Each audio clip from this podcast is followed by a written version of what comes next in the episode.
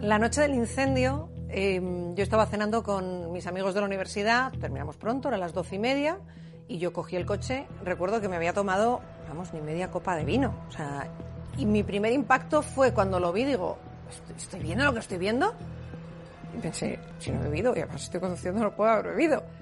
Y lo siguiente que busqué fueron aviones, porque lo primero que me vino a la, a la cabeza fue el 11S. Yo esa noche estaba cenando en casa con un grupo de amigos, teníamos la tele de fondo ¿eh? y de repente miramos y, oye, ¿pero esto qué es? Llamé a la redacción de la cadena SER y les dije, el edificio que está detrás del corte inglés de Castellana está en llamas, las plantas altas. Eh, están empezando a llegar ahora los servicios de emergencia. Y me dijeron, ¿puedes entrar en el boleto de la una? Digo, por supuesto. Es la una medianoche en Canarias, aparatoso incendio en Madrid. Un helicóptero sobrevuela la zona, el tráfico en este área, el corazón económico de Madrid, está completamente colapsado. La gente que sale del metro, del autobús, está impactada observando la escena. Recuerdo que miré con terror. Recuerdo el polvo, recuerdo la humareda que hubo. Las primeras horas de la noche fueron muy tristes. Lo que veía era una imagen en blanco y negro, muy oscura, un edificio que se veía a lo lejos eran las cámaras de, de tráfico de, de, Madrid y se veía pues el edificio arder. Teníamos una congoja dentro porque no sabíamos ante qué estábamos. Y ahora mismo Madrid se puede decir que es un caos, un caos circulatorio, pero debido a este incendio, ya que los servicios de emergencia están tratando de llegar al lugar lo más inmediatamente posible.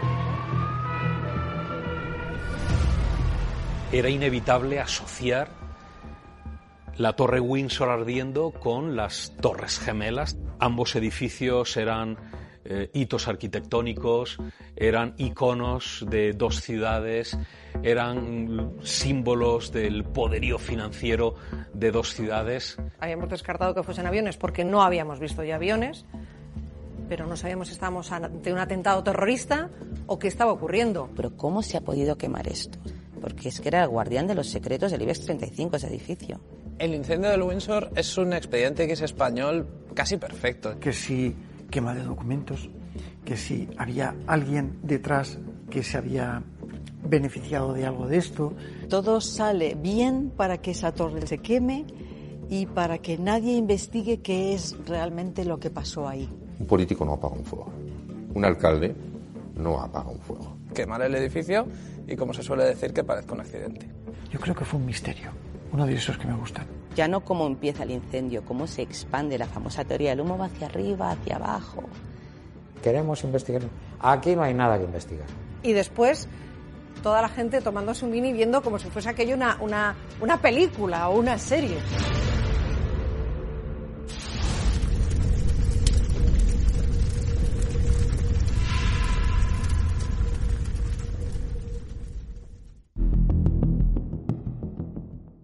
Cuando recibimos el aviso en la noche del, del, 12 de febrero, estábamos terminando de cenar ya que habíamos tenido un día bastante complicado de intervenciones. A las 23.19 recibimos eh, las llamadas de emergencia que teníamos un incendio en la planta 21 del edificio Windsor. En aquel momento eh, mi horario de guardia era 12 horas activo y 12 horas activable. ¿Qué quería decir? Que de 8 a 20.00 tenía que estar activo y a partir de las 20 tenía que estar en mi casa pendiente de un busca. Pero como yo era un bombero ya mayor, ya, ya como 25 años de experiencia, pues yo no me iba a mi casa. Yo me quedaba en el parque y buscaba un sitio donde, donde quedarme. Eso me permitió acudir al Windsor. La zona de Asca, que es una zona de edificios de, de gran altura y de oficinas, pues teníamos muchas intervenciones de, de, avisos de, por alarma que al final pues quedaban en nada. Llegábamos, reconocíamos y a lo mejor simplemente había sido un poco de humo o que había saltado la alarma. Entonces, bueno, en una primera instancia por nosotros ya quedamos eh, tranquilos. Me dice, Rafa, eh, tenemos una llamada del Windsor y bueno, va para allá. Me acuerdo que me dijo, no, no, no se nos va a quemar ahora el Windsor, ¿no? La activación la recibimos a las 23.19 y aproximadamente tardamos unos 3-4 minutos porque está muy, muy cerquita del, del parque y el edificio. Lo primero que hacemos es, eh, como siempre en toda intervención, hacer una inspección visual. En primera instancia no se observa ningún signo de fuego en el exterior. El personal de seguridad que estaba esperándonos en la puerta estaba relativamente tranquilo y nos comunican que tenían un aviso de alarma de incendio en la planta, en la planta 21. Y cuando voy en el coche, recuerdo que le digo al bombero que me acompaña, que era nuevo, que me dice, Fernández, ¿cómo ves esto? Y digo, pues mira, si lo tenemos en fachada, en el inicio a lo mejor nos podemos hacer con él. Si el fuego lo tenemos ya en el núcleo central, no nos vamos a hacer con él.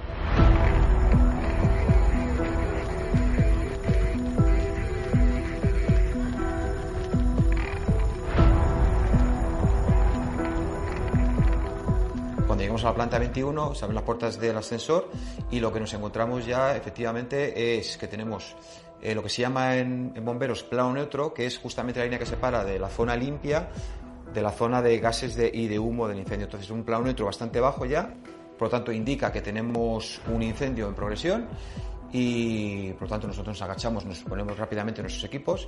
En ese momento ya, ya sabíamos nosotros que el fuego había roto por la planta 21 y la planta 22. Entonces ya sabemos que era un fuego en progresión y bastante grande. Cuando rompe por fachada un fuego, significa que el fuego interior es grande. Ellos intentan por todos los medios, pero no se hacen con él. Y mientras tanto, el fuego va metiendo gases por los falsos techos y empiezan a reventar. ¡Pumba! Esto es muy rápido. Estábamos literalmente lo que era tumbados en el, en el suelo, intentando extinguir el incendio. Al jefe de guardia le comunico lo que tenemos, que con la instalación que tenemos de agua, esa instalación, no tenemos suficiente para la potencia del incendio que tenemos en, en el interior, que necesitamos mucho más caudal. Se empiezan a expandir esos gases, entonces caen todas las instalaciones. ¿Y qué es lo que cae? Fijaros, caen bandejas, caen los conductos de aire acondicionado y caen los sistemas de sujeción de los falsos techos. Todo eso cae sobre los bomberos que están participando. Al caer, empiezan que muchos se quedan sin la máscara. No se quedan la porque la máscara, los cables, todo lo que cae, les arrastra y empiezan a pedir auxilio. Cuando llego a los compañeros que están en punta, pues hay un expendimiento de falso techo y al compañero que está delante, pues se le cae el falso techo en la cabeza, al casco y se le lleva el casco y el autónomo. Empieza a correr pidiendo socorro, auxilio y justamente cuando llega a mi altura se desmaya, con tan mala suerte que al desmayarse, pues se engancha también a mi, a mi careta, a mi casco, y yo también me quedo eh, desprotegido. Considero que es tan necesario subir, tan necesario y tan urgente subir, me la juego y tiro por ascensores. Y aparezco en la planta 22. Directamente entramos a gatas, veo que hay un fuego generalizado ya en esa planta muy fuerte. Pues siguiendo a gatas me doy cuenta de que me, he perdido, que estoy solo, me he perdido y, llega un momento en que entro ya en, pánico. Mirara, en vez de tirar a una puerta, tira hacia la otra, ve que se está metiendo en un hueco cerrado y decide tirar para un lado mientras que se está quemando. Evidentemente porque el calor que había allí era muy intenso, estamos hablando de 400, 500, 600 grados de temperatura en la parte de arriba. En aquella época tenía una niña pequeña, bueno, me emociono y mi mujer mi hijo, y, bueno, pensé en ellos. Y fueron los que me dieron fuerza para, para salir.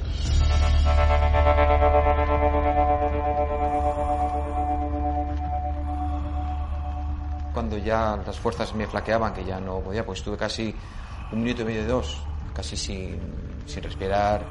Y, bueno, pues deshago el camino. Me doy la vuelta a duras penas porque ya realmente las fuerzas ya me flaqueaban y sinceramente pensaba que en ese momento que ya o me rescataban o ya me quedaba. Y recuerdo una luz blanca, los compañeros que me sacaron. Justamente tuve la suerte de llegar a la puerta de que habíamos accedido y ya solamente recuerdo pues eso, que me estaba quemando, que necesitaba aire que me quitaron el equipo. Creo que está fallecido, eh, sinceramente. Eh, yo digo, este bombero está fallecido, le están haciendo la reanimación. Logramos tumbarlo en el suelo y recuperarle. ¿no? Yo no había contado nada de lo que había pasado, pero mi mujer sabía que había pasado algo. Lo presentía. No, no le había comentado nada, pero sabía que algún peligro había, había tenido.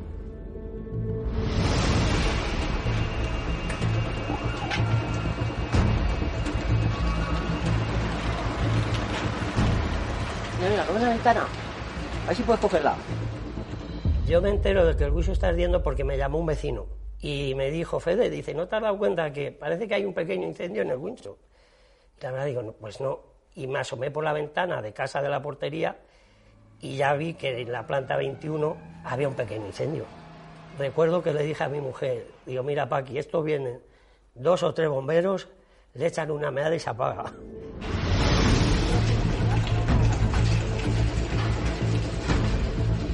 La gente lo que decía que no, vamos, que no sabían cómo podía haber ocurrido eso y cómo ese edificio ardió tan deprisa. El propio ciudadano puede interpretar, pues eso, eso no sé qué más así, eso lo han quemado. Y cuando llegaron los bomberos, eh, empezaron a, intentaron empezar a, a, apagarlo, pero se encontraron con que las mangueras, las bocas, presión del agua era muy escasa. Imagínate un, un incendio forestal que tiene, que tiene un paisano, tiene su parcela y tiene unos pinos ardiendo, que están ardiendo los pinos y está con la manguerita de, de regar. Pues estábamos en esa misma situación. No subía el agua con la suficiente presión. Y los bomberos antes, cuando hay grandes lenguas, necesitan una buena bocanada y una buena presión de agua.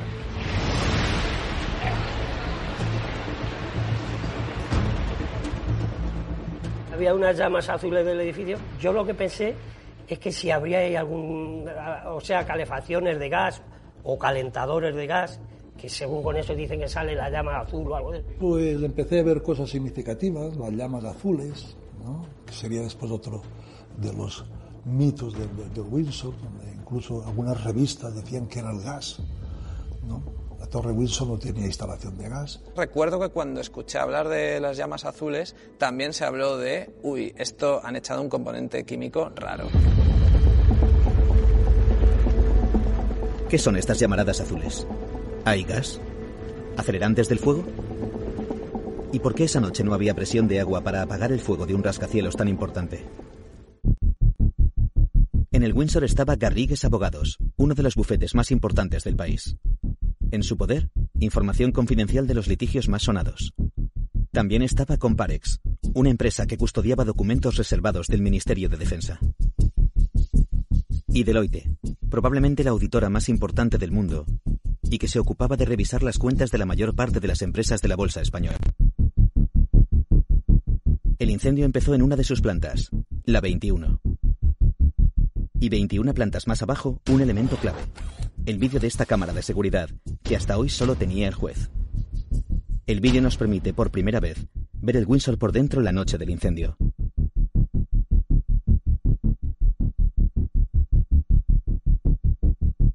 Y otra casualidad. La cámara fue instalada por los propietarios del edificio solo tres días antes del incendio. ¿Qué querían ver?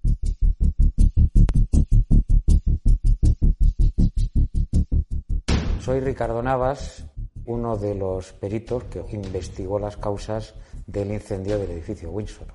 El 9 de febrero, o sea, tres días antes, la propiedad había decidido instalar una cámara de vídeo con grabación para vigilar la zona de, de, accesos.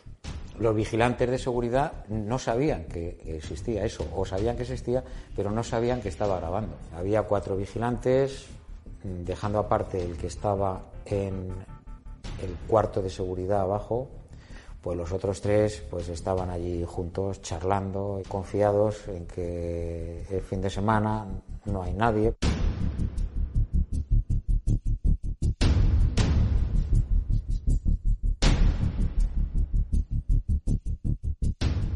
Soy Vicent Pons, interviene en la investigación del incendio de Windsor por encargo de la compañía de seguros.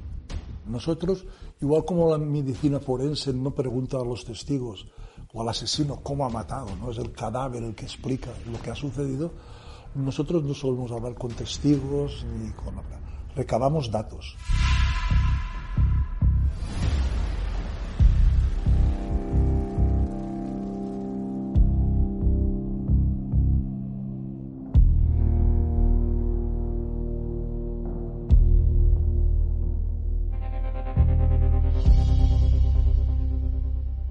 Aquí tenemos aproximadamente una reproducción de la maqueta donde se origina el incendio.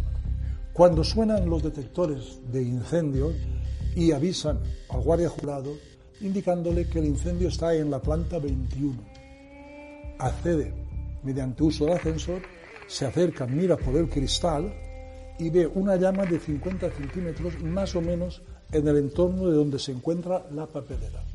Avisa a la central de abajo diciendo que no puede abrir la puerta porque no tiene la llave.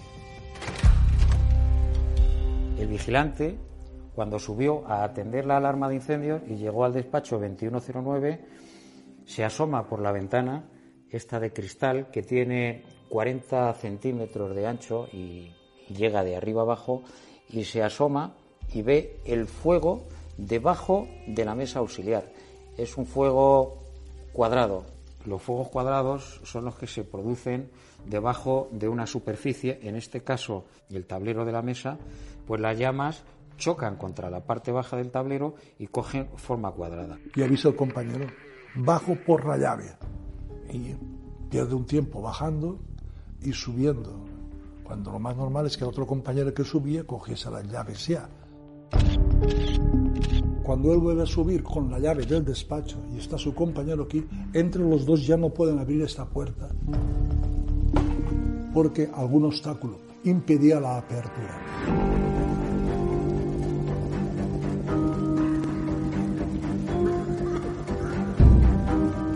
Abandona el local para avisar a bomberos. Se ha perdido un tiempo muy importante, muy importante. Hay que decir que la, la puerta de los despachos, que era de madera, era consistente. ¿eh? O sea, que no era eh, ligerita de estos despachos que le pegas una patada y tal. Yo personalmente pienso que lo lógico hubiera sido coger un extintor y pegarle un porrazo y lo hubiera abierto. El incendio se produjo en la planta 21 en el despacho 2109. En ese despacho, el día que se produce, la tarde que se produce el incendio, había estado trabajando una, una empleada de Deloitte. Cuando el vigilante sube por primera vez después de oír la alarma y va a la planta 21, ve que el fuego está localizado en un despacho donde había estado esa empleada. En esa época mm, se fumaban las oficinas. Raro era el año que no hacíamos un incendio de papelera o dos, que normalmente se quedaban en nada o quemaban un despacho. De hecho, se habló de que la señorita que estaba trabajando, que era jefa de riesgos laborales, fumaba y que incluso algunas limpiadoras a más de una vez le habían extinguido un pequeño incendio en la papelera. De ahí que se hablase de que ese incendio fue debido a una colilla. Esta persona en el auto judicial pues dice que ella había apagado todas las colillas.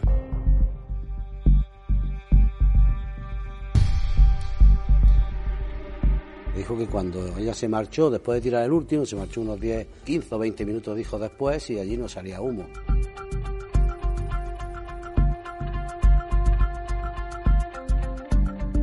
En la grabación de la cámara se ve salir a la ocupante del despacho.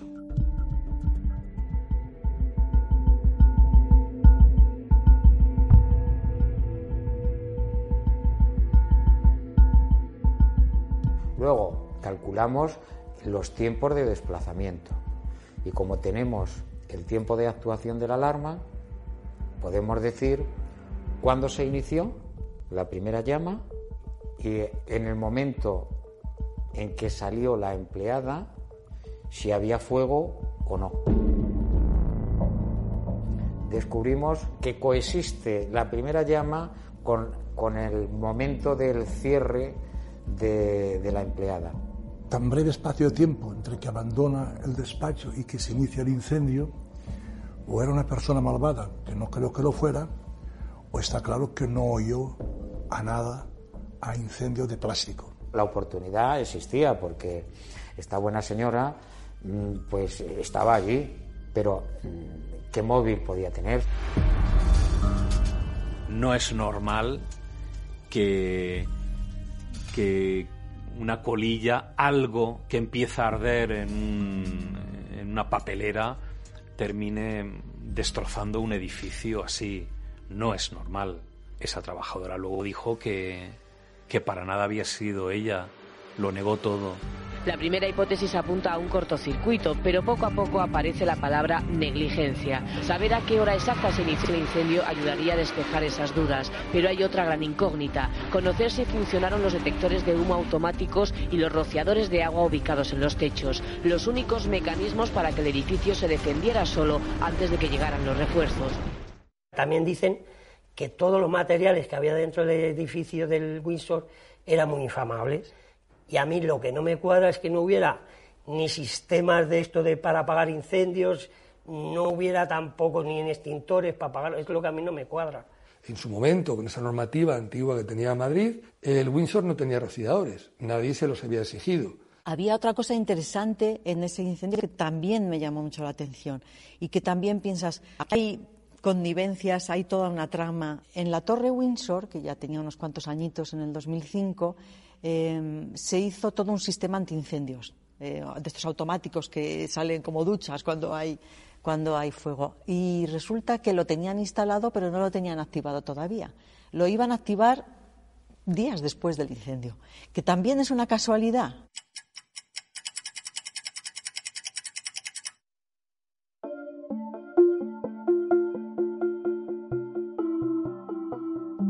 Pedro Casariego fue mi padre. Llegó a Madrid, en Madrid era donde estaba la mejor escuela de arquitectura en su momento, y eh, estudió la carrera. Mi padre y Genaro se conocieron en, en la escuela de arquitectura. Tuvieron una vida profesional conjunta tan larga y sin ningún punto de desencuentro. La formación de mi padre, como la de todos de su generación, fue bastante contradictoria. Lo que pasa es que sí que había un afán por incorporarse a la modernidad, cosa que no sucedía con la sociedad española.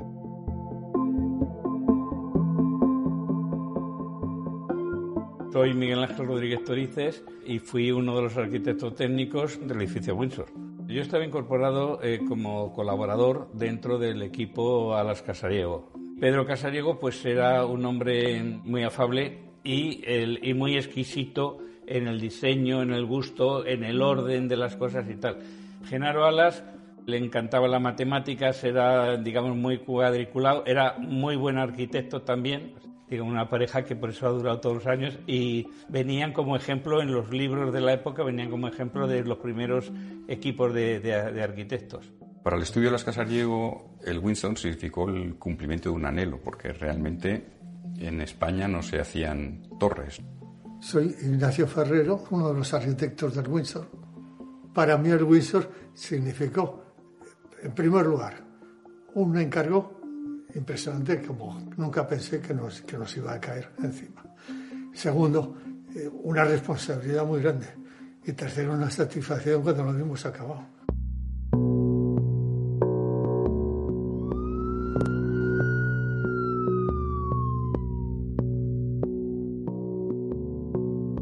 Lo único más complicado que fue el principio de la obra, porque coincidió con, con la enfermedad de Franco. El fallecimiento de Franco implicaba que iba a haber luto nacional y entonces estuvo la obra retenida, retenida, retenida. Y me parece que fue el 12 de noviembre.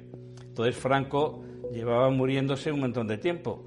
Y, y, casualmente, como nunca se nos había muerto Franco, pues resulta que teníamos la incógnita de saber qué pasaba, si se iba a paralizar todo, no iba a haber una orden eh, ministerial o tal de, de, presidente de gobierno diciendo que, que teníamos que guardar luto y que no se podía trabajar. Aquí del hormigón fue un número. Y bajaban los camiones por Raimundo Villa Verde por una rampa y soltaban hormigón y otro y otro. Y era una procesión de camiones que duró día y noche. Estuvimos pendientes de las noticias durante los días que duró el hormigonado por si había alguna novedad. ¿no? Y el caudillo resistió y la obra se pudo terminar.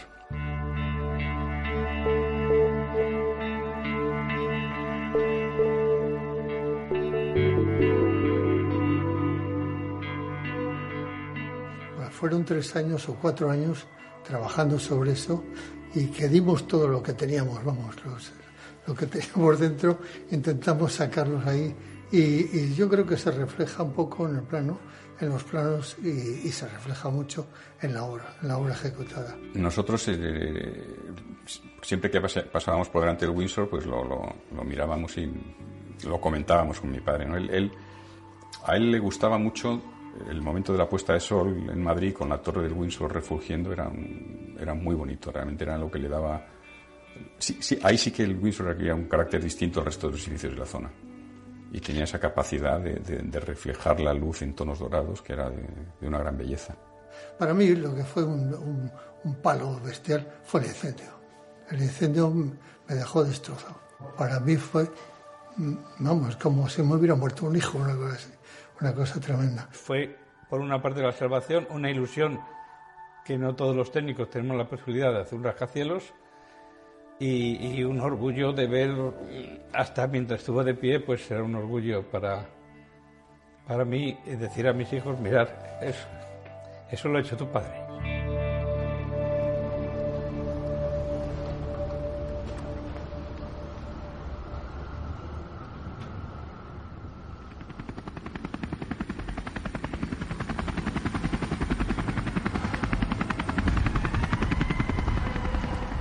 Lo veía y no, no lograba entender, digo, pero ¿cómo se ha podido quemar esto? O sea, había en ese momento como dos cosas que preocupaban mucho. ¿Qué va a pasar con toda la información todas las empresas? Porque es que era el guardián de los secretos del IBEX 35, ese edificio. Y por otra parte, ¿cómo ha podido ocurrir?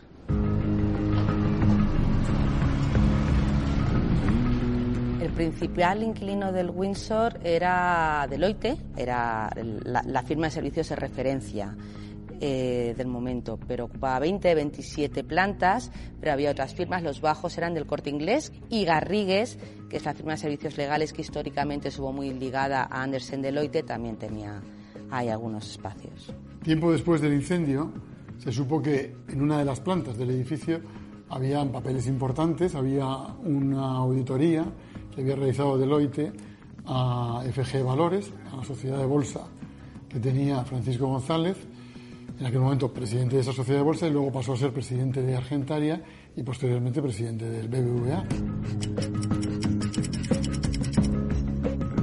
Francisco González es uno de los banqueros más importantes. Su fulgurante carrera empieza con la creación de una empresa de inversiones, FG Valores. En 1996 quiere convertirse en presidente del Banco Argentaria, pero para conseguirlo deberá vender FG Valores por incompatibilidad de cargos. Francisco González vende FG Valores y se convierte en presidente de Argentaria. Un año después fusiona Argentaria con el Banco Bilbao Vizcaya y forma así el Gran Banco Español. Finalmente, en el 2000, se convierte en presidente único de la entidad y en uno de los banqueros más poderosos del país. La Fiscalía Anticorrupción ha decidido investigar si hubo irregularidades en la venta de la sociedad FG Valores, que fue propiedad de Francisco González, al banco estadounidense Merrill Lynch en 1996. González ha afirmado hoy que no tiene nada que ocultar. Lo ha dicho en la presentación de los resultados del banco, que el año pasado tuvo unos beneficios históricos. La Fiscalía Anticorrupción decide, por iniciativa propia, investigar este caso. Entonces, le pide toda la documentación al auditor. Qué casualidad. Llega la Fiscalía Anticorrupción, te está pidiendo la base documental y se incendia la torre. En teoría, todas las empresas te decían que no habían perdido nada, excepto los papeles de Francisco González. Se incendia en el, en el Windsor y, por lo tanto, no hay documentos y no hay caso. Y claro, cuando tuve ese pensamiento de quién necesita que algo que está conservado en el Windsor desaparezca y aparecieron pues el tema de Deloitte, de FG Valores, empecé a pensar qué habría ahí que no querían que supiésemos. Ahí va el humo.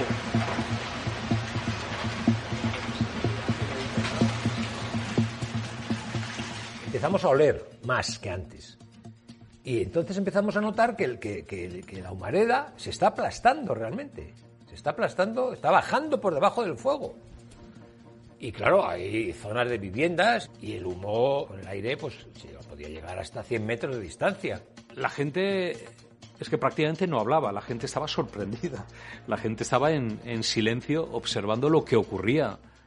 A veces cuesta hablar desde aquí porque a uno pues le pica la garganta y es por el humo que se está expandiendo por eh, toda la zona.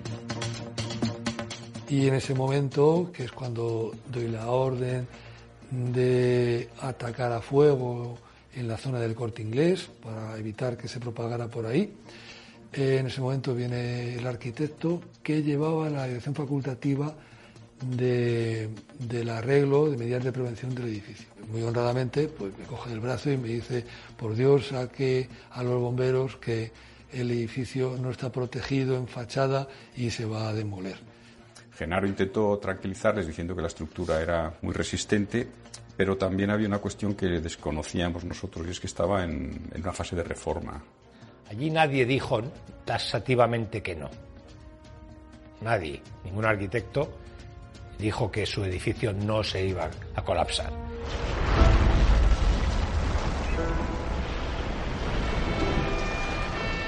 Cuando yo veo caer toda la estructura metálica con los cristales, esas bolas de fuego eh, tremendas y, y ruidosas, yo creo que lo que está cayendo es el Windsor. Yo pensaba, digo, cuando esto caiga afectará a los edificios colindantes. Aquello ya se convirtió en un caos.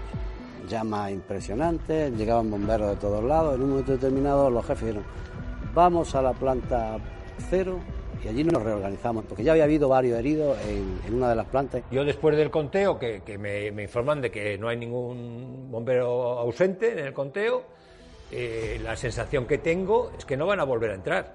Creo que no van a volver a entrar. Se reorganizaron y luego volvieron a subir.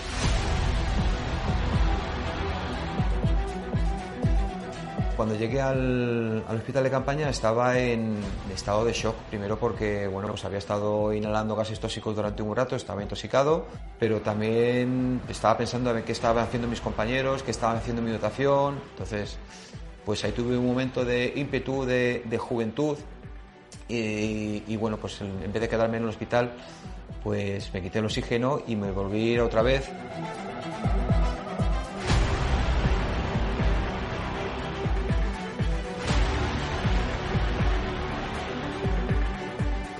En un momento determinado nadie entiende cómo el incendio, además de ir para arriba, va para abajo. No le encontrábamos ninguna explicación. El incendio tuvo una parte muy difícil de, de, sobrellevar y es que iba avanzando planta a planta, ¿no? Y se iban desgajando elementos de fachada, iban cayendo y ahí se estaba viendo en directo y durante muchísimo tiempo cómo fue desapareciendo poco a poco la torre. O sea que no fue un colapso repentino, sino que fue algo que fue sucediendo pues piso 28, 27. Nosotros pensamos que cuando llegaba cuando llegara la planta técnica, esa planta intermedia en la que no había oficinas y solo estructura de hormigón, se podría detener. Vimos que las ascuas empezaron a traspasar, a saltar al cuerpo inferior. Y entonces, pues ahí ya nos llegó la desesperación. Ya lo dimos por perdido. En un momento determinado se produce un desprendimiento de algo, una estructura ya sustancialmente grande. Cuando estábamos previamente hablando con el puesto de mando, de repente, ¡boom!, eh, rompió, explotó. En el último ataque, en el interior se produjo el colapso de cinco plantas mientras que nosotros estábamos en el interior. Oímos un gran estruendo. Sabía que el edificio iba a colapsar.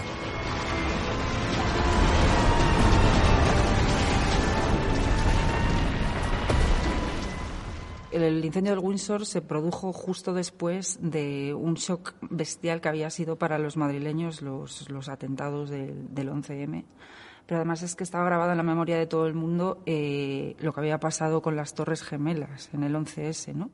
De repente, un estruendo y una llamarada mucho más grandes que los anteriores, seguidas de una tremenda pared de humo, nos traen a la mente la caída de las Torres Gemelas.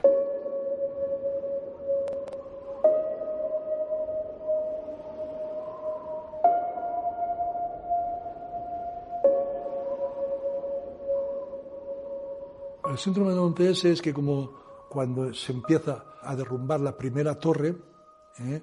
se da la voz de alarma y los bomberos abandonan inmediatamente la torre. Entonces ahora cuando hay un siniestro de cierta magnitud y los bomberos salen y salen a lo mejor un poco de tiempo, o alguien cree que no han estado el tiempo que deberían de haber estado dentro, ¿eh? han abandonado el riesgo bajo síndrome del 11S, bajo el miedo de que pasase algo. El fuego del edificio Windsor es eh, inabordable por el cuerpo de bomberos. Y por lo tanto, lo que tenemos que hacer es todas las medidas de precaución para que la evolución del fuego no genere nuevos trastornos.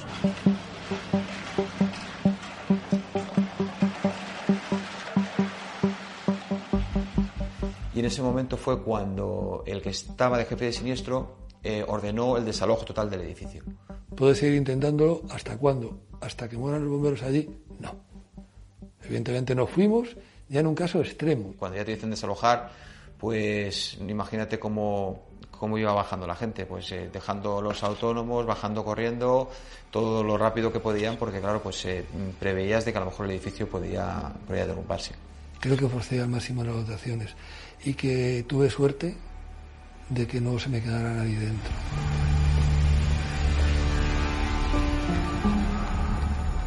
El jefe de bomberos dio la orden de, eh, de evacuar, de evacuar y decir, señores, ya vamos a intentar hacer lo que podamos por fuera, pero no hay vidas que rescatar, no hay riesgo de, para nadie y por lo tanto no voy a poner en riesgo la, la vida de los bomberos.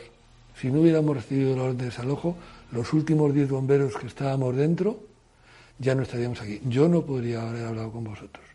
Salimos justo, justo, justo cuando ya aquello era muy grave. Alguien como que puso en duda eh, la necesidad de evacuar el edificio. Como que se podía haber hecho algo más. Entonces, yo no sé si ese alguien provenía de los propietarios, provenía de los seguros o de dónde provenía. Yo creo que los bomberos estuvieron verdaderamente preocupados en que no se quemara lo de alrededor y no, no, no les interesó salvar el edificio, o no quisieron salvar el edificio, o no pudieron salvar el edificio, no lo sé. El 11 de septiembre, de luego, marcó a los bomberos de todo el mundo. No, no creo que los bomberos salieran precipitadamente. ¿eh? Los bomberos salieron cuando se lo dijo el jefe. Eh, y el jefe tomó una decisión basada en criterios objetivos. Que esos criterios pudieran estar influidos por el, el, el hundimiento de las torres gemelas eh, es una posibilidad cierta. Síndrome de 11S, pues el saber que tú en un fuego en altura es complicado, pero yo no he tenido síndrome del 11S en absoluto, ni yo, ni los bomberos que estaban allí. Los bomberos tienen sus, sus misiones, sus consignas, tienen que hacer, tienen mucha responsabilidad y por supuesto en ese momento pues digamos yo soy la oposición estoy en contra y yo hubiese hecho otro tipo de intervención a lo mejor mucho mucho mucho más errada que la suya pero lo que sí es cierto es que eh, no coincidimos un poco en, en, los enfoques porque ellos ya en ese momento cuando yo llegué ya habían pasado a lo que ellos llaman un ataque defensivo. Ya habían sacado el personal dentro y estaban protegiendo desde fuera con unos equipos que no llegaban nada más que hasta la planta 12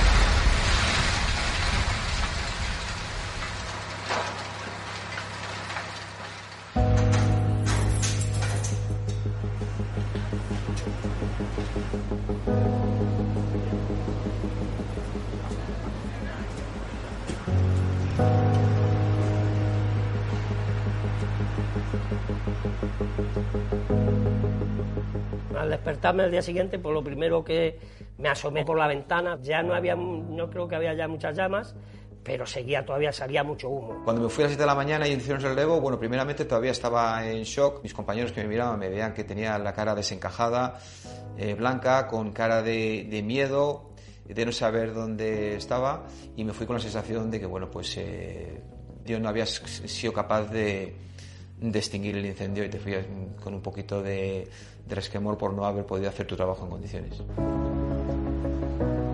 El domingo el incendio se considera controlado, pero eh, no extinguido y por lo tanto se planifican una serie de, de dispositivos, de, de, de, grupos de bomberos que su tarea fundamental son mantener refrigerado toda la zona del incendio, mantener refrigerado la zona del corte inglés, que estaba inundado, por, supuesto.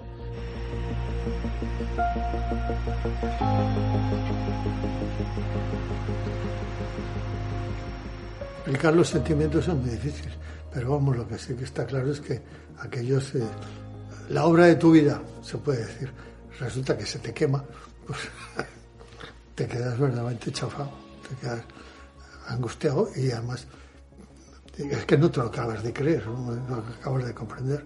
Mis hermanos me, me preguntaban a mí cómo era posible que hubiera pasado eso. Yo intentaba darles explicaciones un poco técnicas de lo que había pasado, lo que había dejado de pasar. Empezaron a surgir todas las especulaciones eh, periodísticas.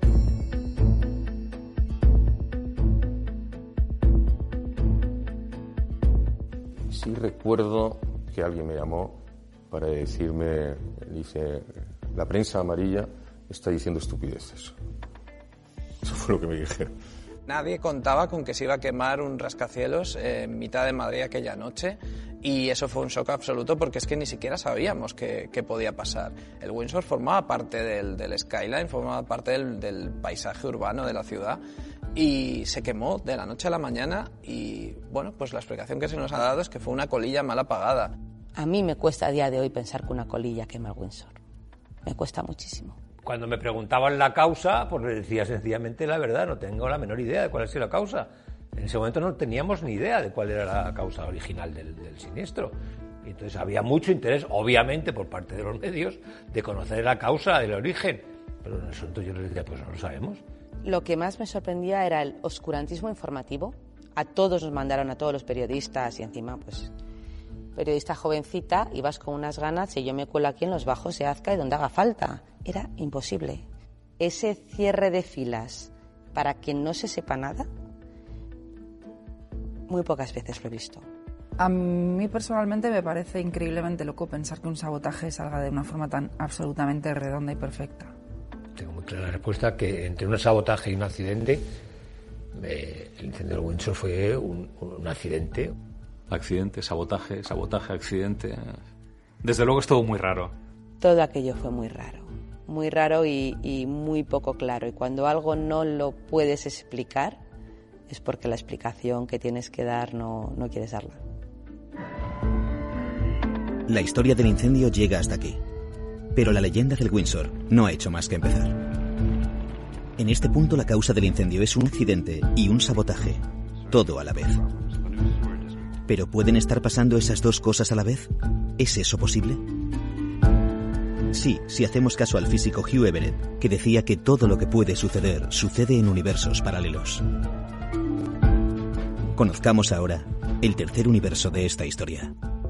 En el transcurso del de, suceso, pues evidentemente se grabaron muchos vídeos por parte de algunas personas. Uno de los medios de comunicación que se puso en contacto conmigo me envió unas imágenes, unas imágenes que yo empecé a analizar y que, y que bueno, que supuestamente no debería de estar ahí ni tendría por qué haber ocurrido todo aquello, pero algo pasó. ¿no? ¡Ay, sí, sí, una persona! Hay una persona ahí. Sí, sí, sí que lo he visto. Te lo juro, en la ventanita esa, que hay, qué luz. Había gente dentro cuando todo estaba en llamas. La pregunta es, ¿quiénes eran?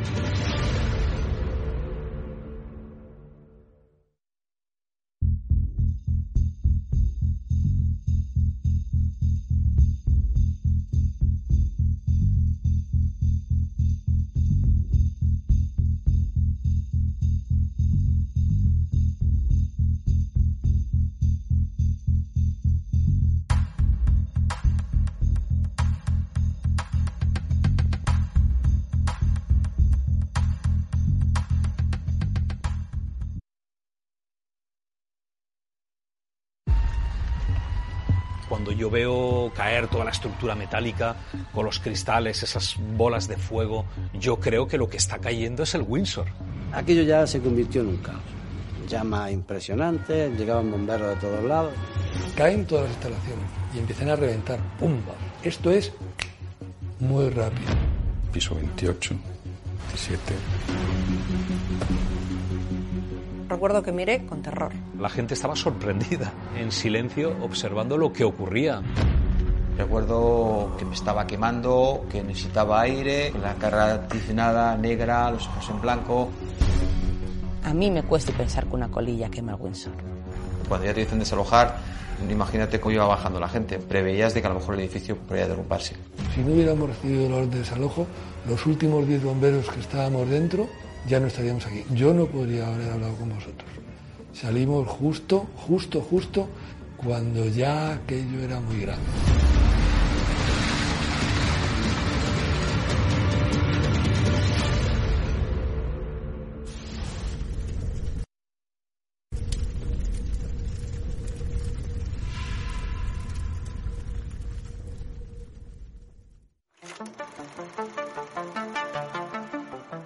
En esta caja hay un gato. La caja no se puede abrir. Y junto al gato un mecanismo que matará al animal si detecta electrones. Hay un 50% de probabilidades de que eso pase. Pero como desde fuera de la caja no podemos ver lo que ha ocurrido dentro, según la superposición cuántica, el gato está vivo y muerto al mismo tiempo. Es la paradoja del gato de Schrödinger, por la que una cosa y la contraria pueden estar ocurriendo simultáneamente. En la Torre Windsor, durante una noche fría de invierno, ocurrieron muchas cosas, la mayoría contradictorias. Y una gran incógnita. ¿Quiénes eran las sombras del Windsor?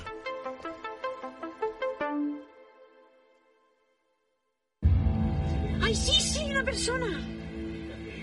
Hay una persona ahí. Sí, sí, sí, que lo he visto. Te lo juro, en la ventanita esa, que hay, que hay luz. ¿Se ha visto la persona? Impresionante cómo se puede meter un bombero que arriba se va a caer una estructura. Soy Carlos Just, soy la persona que grabó las siluetas en el incendio del edificio Windsor. Yo soy abogado en ejercicio y el, justamente el lunes eh, tenía un, juicio en Plaza Castilla, un juicio civil, lo cual nos propició pues, poder hacer un fin de semana de turismo de tal manera que nos hospedamos en un domicilio particular de un familiar, hicimos turismo, pero también ese fin de semana nos situó en el ojo del huracán de, lo que, de, lo que, fue el edificio Windsor y su incendio. Llegamos sobre las 12 de la noche aproximadamente y de repente vimos, casi diría yo, el coloso en llamas. Ya nos dimos cuenta rápidamente que estábamos viviendo un momento único, algo excepcional. ¡Carlos! ¡Carlos! ¡Mira qué es eso! ¿Todo eso? ¿Ha explotado algo? ¿Lo ves todo ese humo? ¿Qué sale aquí? Agua. En esa ventanita había una persona. Lo primero que hacemos al llegar a casa es acceder a la terraza de la vivienda para ver la perspectiva desde ese lugar, que era un punto mucho más cercano, yo diría que a unos 200 metros de la Torre Windsor. Y yo estaba a caballo entre las imágenes de Telemadrid, de la televisión, que estaba la televisión en el comedor, y la terraza. Yo entraba y salía. Eh, y es cuando pues, escuché en varias ocasiones que se informaba que el edificio estaba desalojado desde las 12 a la 1 de la madrugada. Han estado trabajando durante aproximadamente hora y media en el interior, incluso bomberos, pero hacia la 1 aproximadamente de la mañana se ha visto que el incendio era muy fuerte y que había riesgo para los bomberos, entonces se les ha mandado salir. Y fue cuando en esta información pues eh, percibo y aprecio directamente con mi vista que habían personas eh, dentro del edificio en una planta 12 o 15 aproximadamente, no lo recuerdo bien, y esas personas pues no solo estaban en esa planta, sino que además iban moviéndose, iban encendiendo y apagando luces y tanto veíamos que había actividad en aquel lugar.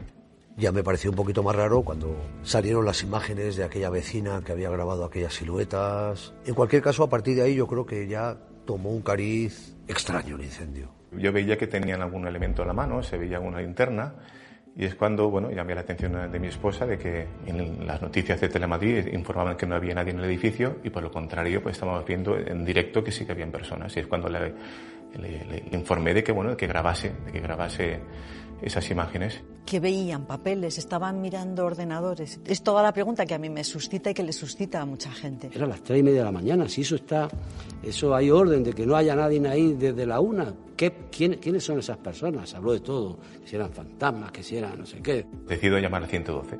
¿Quién vas a llamar? A los bomberos, para avisar que hay dos personas ahí. Pero ya lo sabrán, ¿no? Es que están diciendo por la televisión de que no hay bomberos. Yo tomo la iniciativa de llamar al 112 e informo justamente de esta circunstancia. Oiga usted, hay personas dentro del edificio y está informando por Telemadrid que no hay nadie, que está desalojado el edificio. Momento que será este, será este que, que al, al, trasluz veo que, que se mueve el movimiento en una de las plantas. Vale, gracias, ¿eh? Vale. ¿Qué te he dicho? La respuesta fue muy, muy corta. Eh, son bomberos, son bomberos, me dijeron. En el incendio a última hora, los últimos en entrar fuimos 10 bomberos y el último en salir, que yo sepa, fui yo. Conmigo no había nadie más, no había nadie más.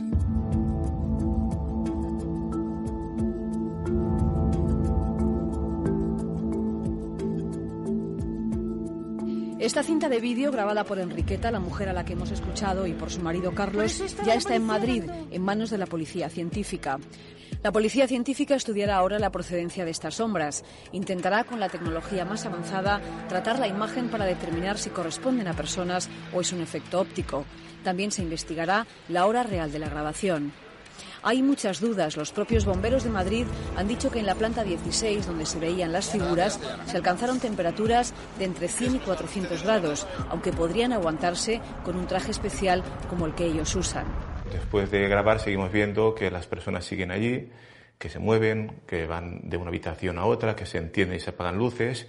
Y eso pues duró durante bastante rato, durante una hora o dos. ¿Quién era el que parecía por allí? Uno dicen que parecían eh, cascos de bomberos, podían ser bomberos que estuviesen vigilando si había algún sistema para desconectar, no lo sé. Las figuras estaban alumbrando con la linterna hacia arriba, que es la actitud de reconocimiento propia de un bombero. Parece que dentro hay un incendio generalizado. ¿vale? Un incendio generalizado eh, crea unas condiciones en el recinto que prácticamente son incompatibles con la vida. Alguien me llamó para decirme, dice, la prensa amarilla está diciendo estupideces. Eso fue lo que me dijeron. Digo, ¿qué estupideces están dijeron? Que había gente en el edificio. Era técnicamente imposible. Con la temperatura que tiene el edificio no puede haber nadie vivo dentro. Y por eso era una estupidez técnica. Era una estupidez técnica. Ningún medio de comunicación serio y responsable le dio credibilidad a aquello. En la temperatura de esa planta de Windsor era factible que estuviera alguien. Eso sin lugar a dudas. No digo que estuviera alguien, digo que allí había temperatura suficiente para poder pasar. Eso está claro. Poder estar en el edificio dentro, eh, se pudo estar. Se pudo estar porque no había ni gases ni temperatura, mm, digamos, para requerir algún tipo, algo especial. Ahora, yo no tampoco lo veo yo tan claro si eran personas y bomberos de luego no no hubo bomberos porque los bomberos salieron los recontaron y estaban todos abajo A ver si era alguien que iba con unos trajes de amianto, protectores y tal y cual, y se, y se metieron allí a ver si podían trincar algo. Claro, la, la- la respuesta, la respuesta, digamos, de, de policíaca, no policial, policíaca, es que, bueno, pues eh, cualquiera se arriesga a subir en un siniestro de estos si va a recibir una compensación. Pero claro, eso ya entramos en el término de la ficción. La increíble aparición de este vídeo pone patas arriba el caso Windsor. De repente, un nuevo misterio. Una versión en la que alguien se cuela en el edificio cuando todo está ardiendo. Pero ¿quiénes son? ¿Son los causantes del fuego o no tienen nada que ver? Mientras tanto, dos investigadores se ponen manos a la obra para encontrar más pistas sobre dónde y cómo empezó el fuego. Uno de los investigadores es el perito de la compañía de seguros del edificio. El otro, el de la familia propietaria del Windsor, los Reizábal.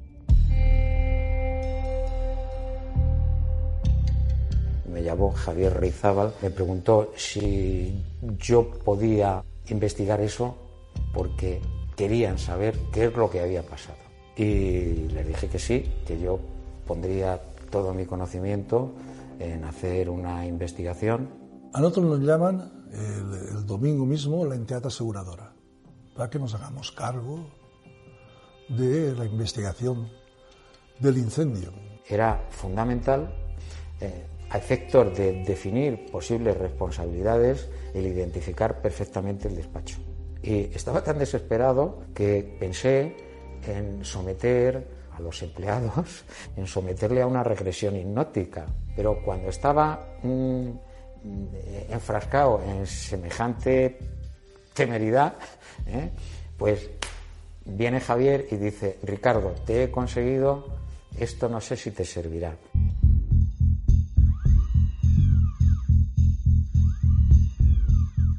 Es una eh, película de, tomada desde Torre Picasso, donde se ve cómo revienta el fuego por la ventana. Y entonces eso fue muy importante porque pues logramos demostrar qué despacho era, que coincidía con el de la eh, última persona que había estado trabajando. Cuando se investiga cualquier suceso es absolutamente indispensable haber hecho un ejercicio serio, amplio y contundente de predefinición del escenario. Porque si no sabes qué es lo que había, malamente puedes conocer o imaginar lo, cómo se puede quemar. Desde luego, la zona de despachos, el área de despachos de la planta 21, mm, se había derrumbado y los eh, escombros estaban completamente mezclados. Y es que ahí había desaparecido el escenario. ¿Vale? Es decir, la planta 21 no existía.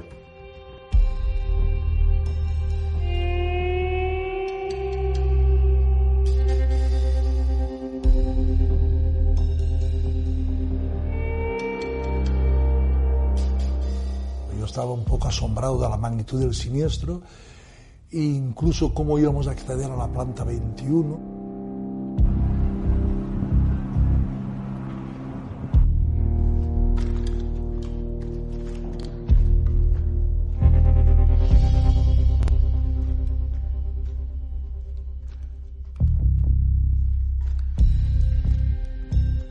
Acceder prácticamente a todas las plantas. Después vimos las instalaciones de protección contra incendios, la sala de máquinas, las bombas.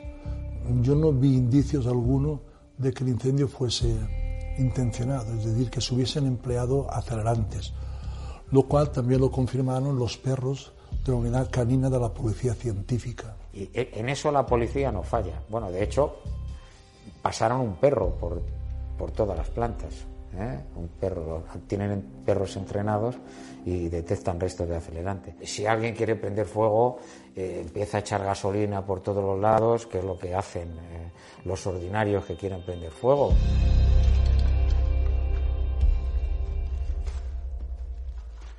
El sábado en que se produce el siniestro, a lo largo del sábado, las personas que entran y se registran. Por la mañana y tal, entraron más de 100 personas. Por la tarde entraron muy poquitas personas. La tarde que se produce el incendio había estado trabajando una, empleada de Deloitte. Había estado toda la tarde trabajando.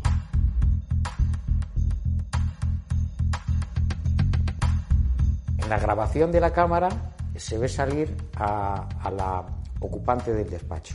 Mediante una reconstrucción con figurantes y calculamos los tiempos de desplazamiento. Esta es la planta 21 y este es el despacho 2109, donde trabajaba la empleada de Deloitte.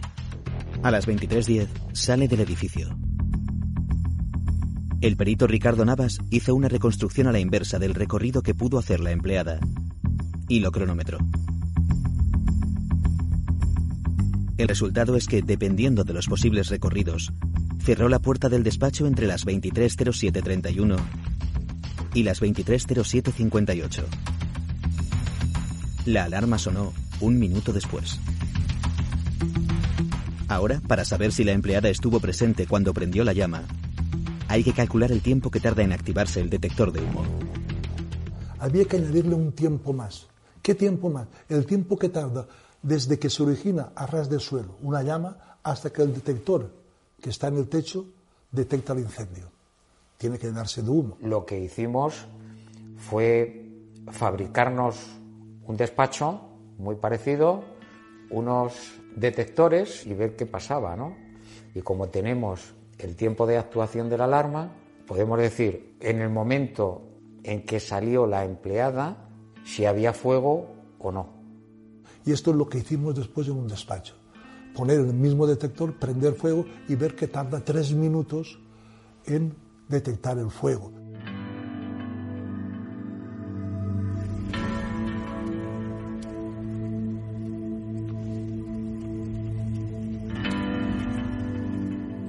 Cuando pasa por el torno de salida, mientras coge el ascensor y tal, prácticamente el incendio se estaba iniciando.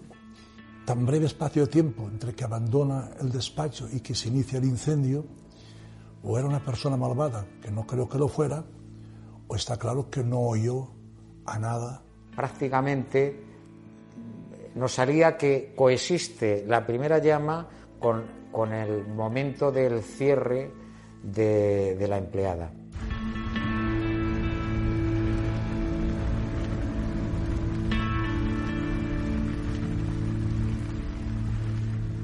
Para que haya un delito ¿eh? es necesario eh, tener móvil, tener medios y tener oportunidad. Pero, mm, ¿qué móvil podía tener?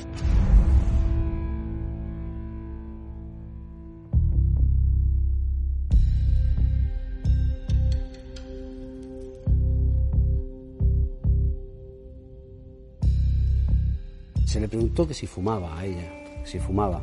Ella reconoció que sí, que se había echado varios pitillos a lo largo de la tarde, pero que lo había apagado en el cenicero. Pero también es cierto que luego tiró el cenicero a la papelera. Entonces, una de las hipótesis, una de las hipótesis que se barajaron es que, que no apagó bien algún cigarrillo y empezó el fuego en la papelera y, de ahí se extendió al resto del edificio. Ella lo negó, ella dijo que eh, después de tirar el último cigarrillo había estado allí 15 o 20 minutos más y que allí no había pasado nada. Esa trabajadora luego dijo que, que para nada había sido ella, lo negó todo. A mí me cuesta a día de hoy pensar que una colilla quema el Windsor.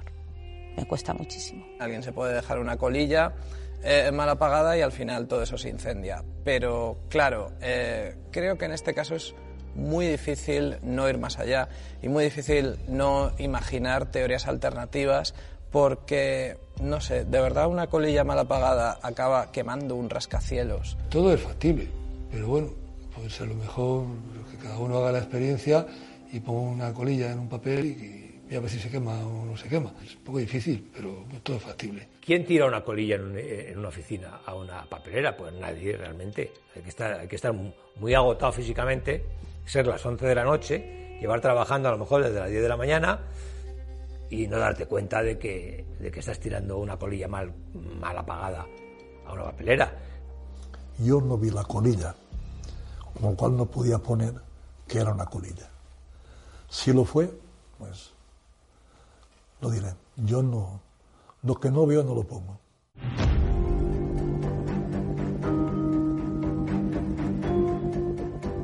Yo lo que me fijé es que las papeleras estas que había eran las más inadecuadas para un edificio de oficinas. Son papeleras de acero con agujeros. Quiere decir que si he hecho una colilla ¿eh? que calienta, el aire asciende y por los agujeros se produce una ventilación, con lo cual la papelera arde.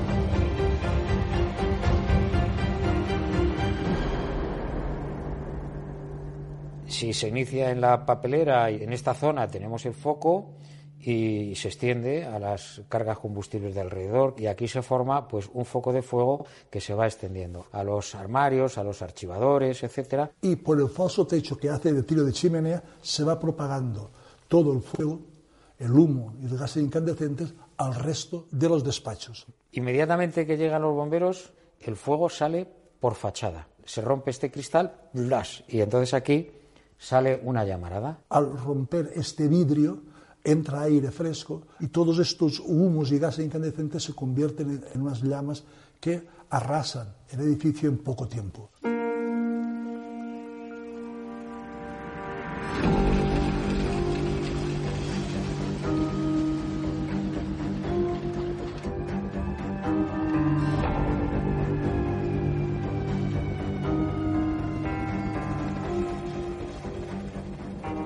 Determinado, yo no sé por qué estoy eh, cerca de la Castellana. Y en ese momento llegó efectivamente un coche de alta gama, coche negro, o al menos a mí me pareció negro a esas horas de la noche, o por contraste con el abrigo que llevaba la persona que salió del vehículo, que era completamente blanco. Había un conductor, paró, la señora salió del asiento de atrás y se fue directo, muy decidida. Un policía nacional la dio el alto, le dijo no se podía pasar le dijo que ya era la dueña del edificio y se metió para adentro. En medio de la noche, una aparición. Una mujer dice ser la propietaria del edificio. Es la heredera de Julián Reizábal, el hombre que levantó el Windsor, el patriarca de una de las familias más ricas del país, y que vio cómo su suerte se quemaba junto a su gran torre.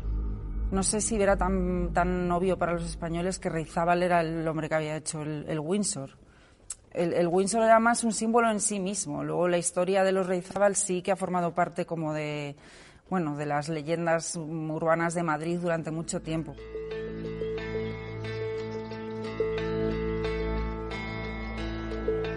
Julián Reizábal Delgado es el arquetipo de hombre hecho a sí mismo. Un hombre eh, cuyo origen, cuya cuna es muy humilde. Eh, nace en el seno de una familia de campesinos en la Castilla Profunda, eh, en la meseta. A comienzos del siglo XX es un lugar absolutamente deprimido, pobre, analfabeto, y Julián mm, pronto se da cuenta de que quiere huir eh, de, ese destino. Entonces en Madrid empezó a trabajar de contable para una, una, productora de cine. Se dio cuenta de que ese negocio que estaban poniendo allí en marcha lo podía hacer él perfectamente. Con un dinero que le prestaron, montó su primer cine de verano, que sería el germen de la industria que le haría rico, que es la producción de películas. Era un hombre muy listo y era un buen negociante. Era un hombre que tenía una idea muy clara de lo que tenía que hacer en cada momento. Y comprendió en aquel momento que España estaba, vamos, estoy hablando del año 39, del año 40, que España no tenía nada de nada y había que darle diversión. Y la diversión era el cine.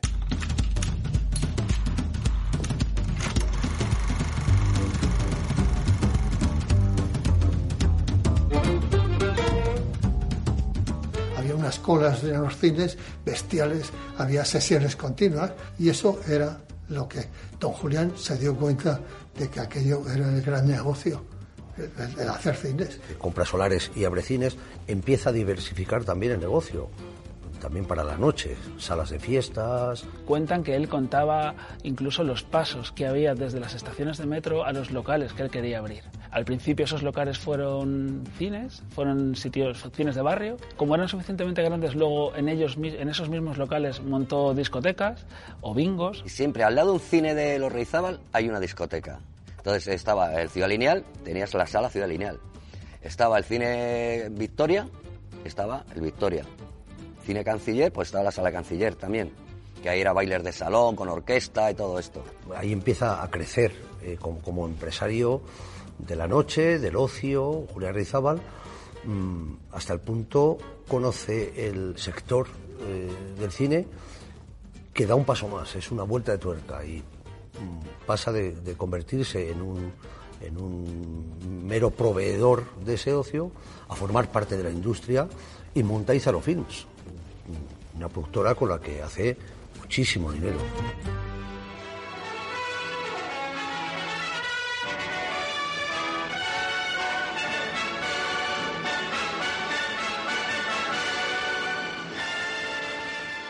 Ízaro eh, entra a producir en los años 60 con una visión de películas que se puedan ver en todo el mundo, películas con repartos internacionales eh, rodadas en inglés en que tengan un público no solo de aquí. Y luego se mete en la, en la coproducción con películas eh, con compañías extranjeras y lo más importante que hace es Marco Antonio Cleopatra con Charlton Heston que la dirige y la, y la interpreta. prácticamente todo el, dinero lo pone a Izaro Films.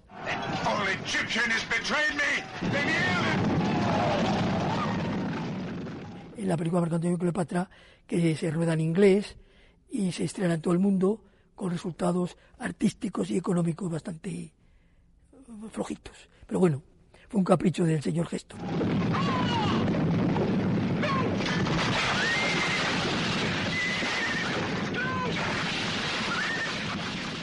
Izaro Films lo, que hacía es ah, distribuir ah, películas ah, americanas y europeas de, la época. Recordemos, pues no sé, que por ejemplo trajeron con el Diego el escándalo películas de Luis de Funes, el cine francés que se hacía en los años 60 y 70, volvieron a traer El Mago de Oz. Él sabía lo que quería, no se casaba con nadie y tenía unos Mm, principios rígidos por los cuales él se manejaba. Yo como anécdota le ofrezco una película italiana de Mauro Bolognini que se llama Metelo. El tema es que la película es muy fuerte, es una película de adulterios y tal. Y él lo ve y me dice que lo siente mucho, pero no la, no la puede poner. Porque sus convicciones morales no le permiten ponerla. Él tenía ese criterio, respetable por supuesto, y recuerdo que me rechazó la película. Y era un hombre muy devoto tenía esas convicciones de pues de mm, viejo cristiano o de cristiano viejo.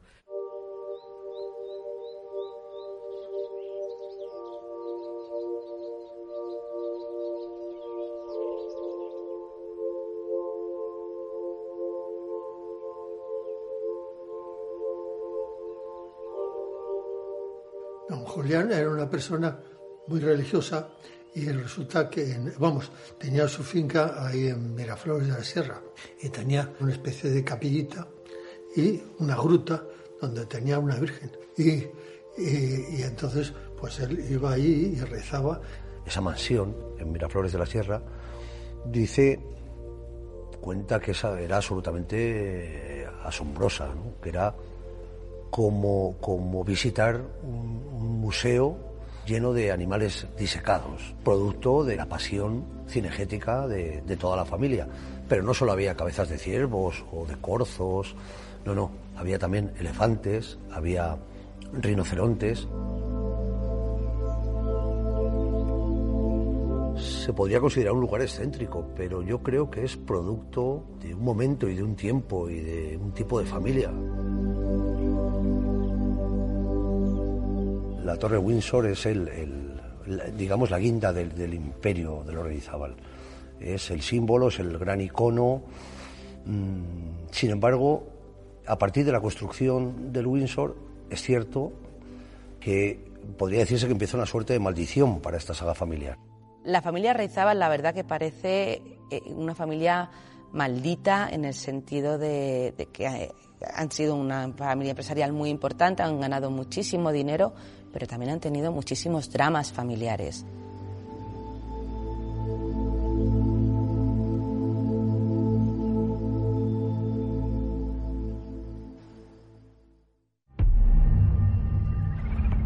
Una y 34 minutos. La actualidad eh, obliga a no dar un pequeño giro, pero sí aportar otro misterio a lo que va a ser una noche de, de intensos misterios, algunos desagradables. Aviso. Eh, y el que avisa no es traidor. Y luego en este juego de Cluedo, de teorías, hipótesis, eh, como historia local, el tema de los fantasmas, eso dio muchísimo juego en la redacción, eh, con amigos, con familia. Recuerdo que en aquel momento además Iker Jiménez trabajaba en la cadena SER y lo comentábamos. La portada del país, un aficionado graba a dos personas dentro de la torre Windsor durante el incendio. Todas las portadas son inquietantes, cuando menos. ¿Quiénes eran? Podemos hablar de fantasmas en el Windsor. La historia más loca, que fuesen fantasmas. Fantasmas en el Windsor. Lo que empezó siendo una metáfora para referirse a las misteriosas siluetas, terminó por convertirse, para algunos, en una opción factible. Y a estas alturas, quién sabe. Veamos si esta hipótesis nos lleva a algún sitio.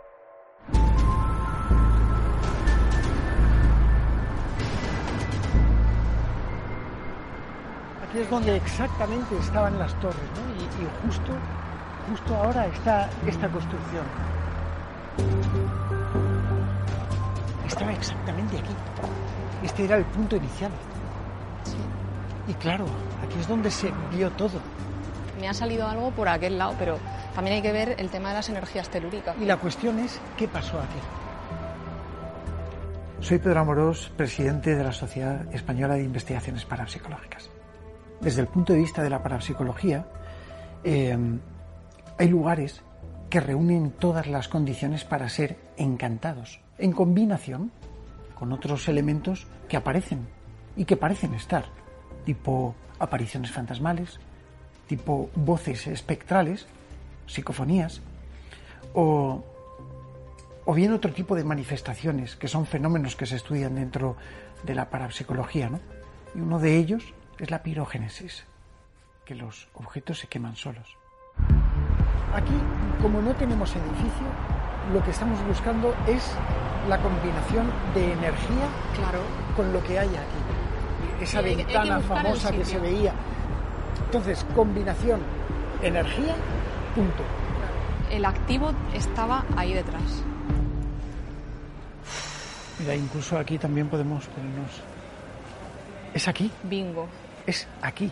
La radiestesia, al fin y al cabo, eh, nos demuestra que existen ciertas energías en un lugar capaces de hacerlo especial. Mi compañera Marta Ruiz y yo, pues eh, ella realiza lo que es una teleprospección con un péndulo de radiestesia sobre el lugar que le indica ciertos puntos energéticos calientes. Y luego yo voy con mis equipos técnicos allí para ver si ocurre algo mm, paranormal.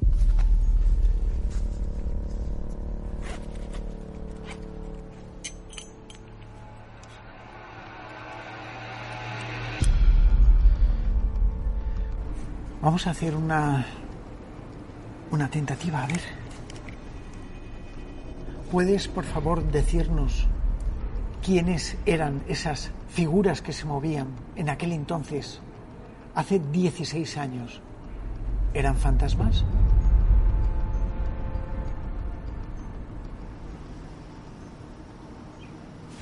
¿Ha habido algo?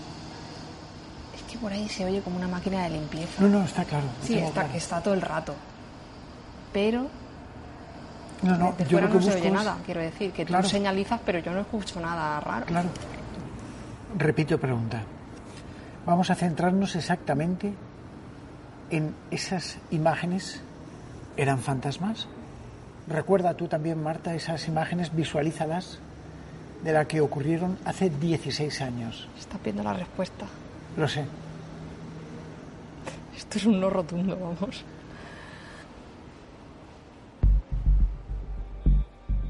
Bueno, pues según la parapsicología, los fantasmas del Windsor no eran fantasmas.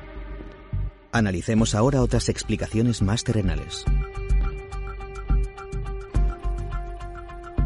Bueno, yo creo que todos recordamos, porque fue muy, muy comentado y además era bastante curioso, esas imágenes que surgieron en las que aparecían unas personas eh, que parecían estar en el interior del edificio mientras estaban produciendo las llamas eh, altas horas de la mañana.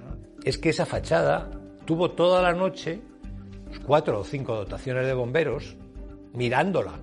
Es rarísimo que nadie se hubiera dado cuenta de que había alguien dentro de dentro del edificio moviéndose con linternas y que me parece absolutamente imposible que a los bomberos se les hubiese esa situación. Los bomberos dijeron en un principio, no, no, son sombras del edificio de enfrente, un reflejo. El propio jefe de bomberos eh, declaró con un esquema que él había hecho la posibilidad de que correspondiera a imágenes reflejadas.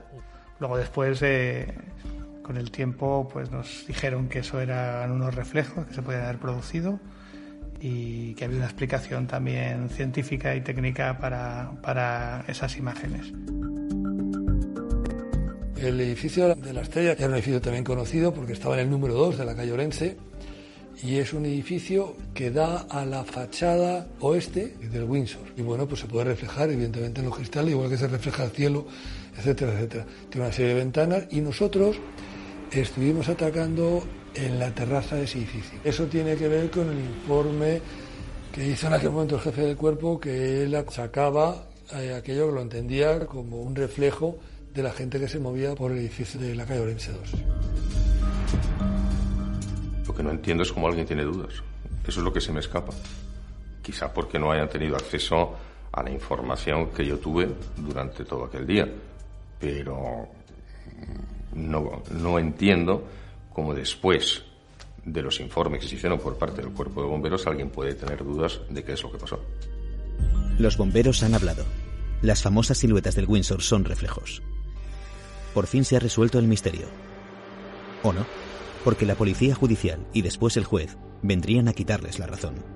La policía judicial emitió un informe que entregó al juzgado y justamente el juzgado de instrucción 28 de Madrid concluyó que las imágenes eran auténticas, que no estaban manipuladas y que además eh, añadió que no eran fruto de ningún, reflejo externo, sino que mm, de alguna manera el auto ave- aventuraba que había personas dentro del edificio Lo que sí que está claro es que no es un reflejo. ¿eh? Un reflejo no es. Eh, visioné las imágenes que me hicieron llegar y no había distorsión de imagen. No había distorsión de imagen en un reflejo. Consulté también algunos físicos ópticos me dijeron que para ellos aquello no era un reflejo.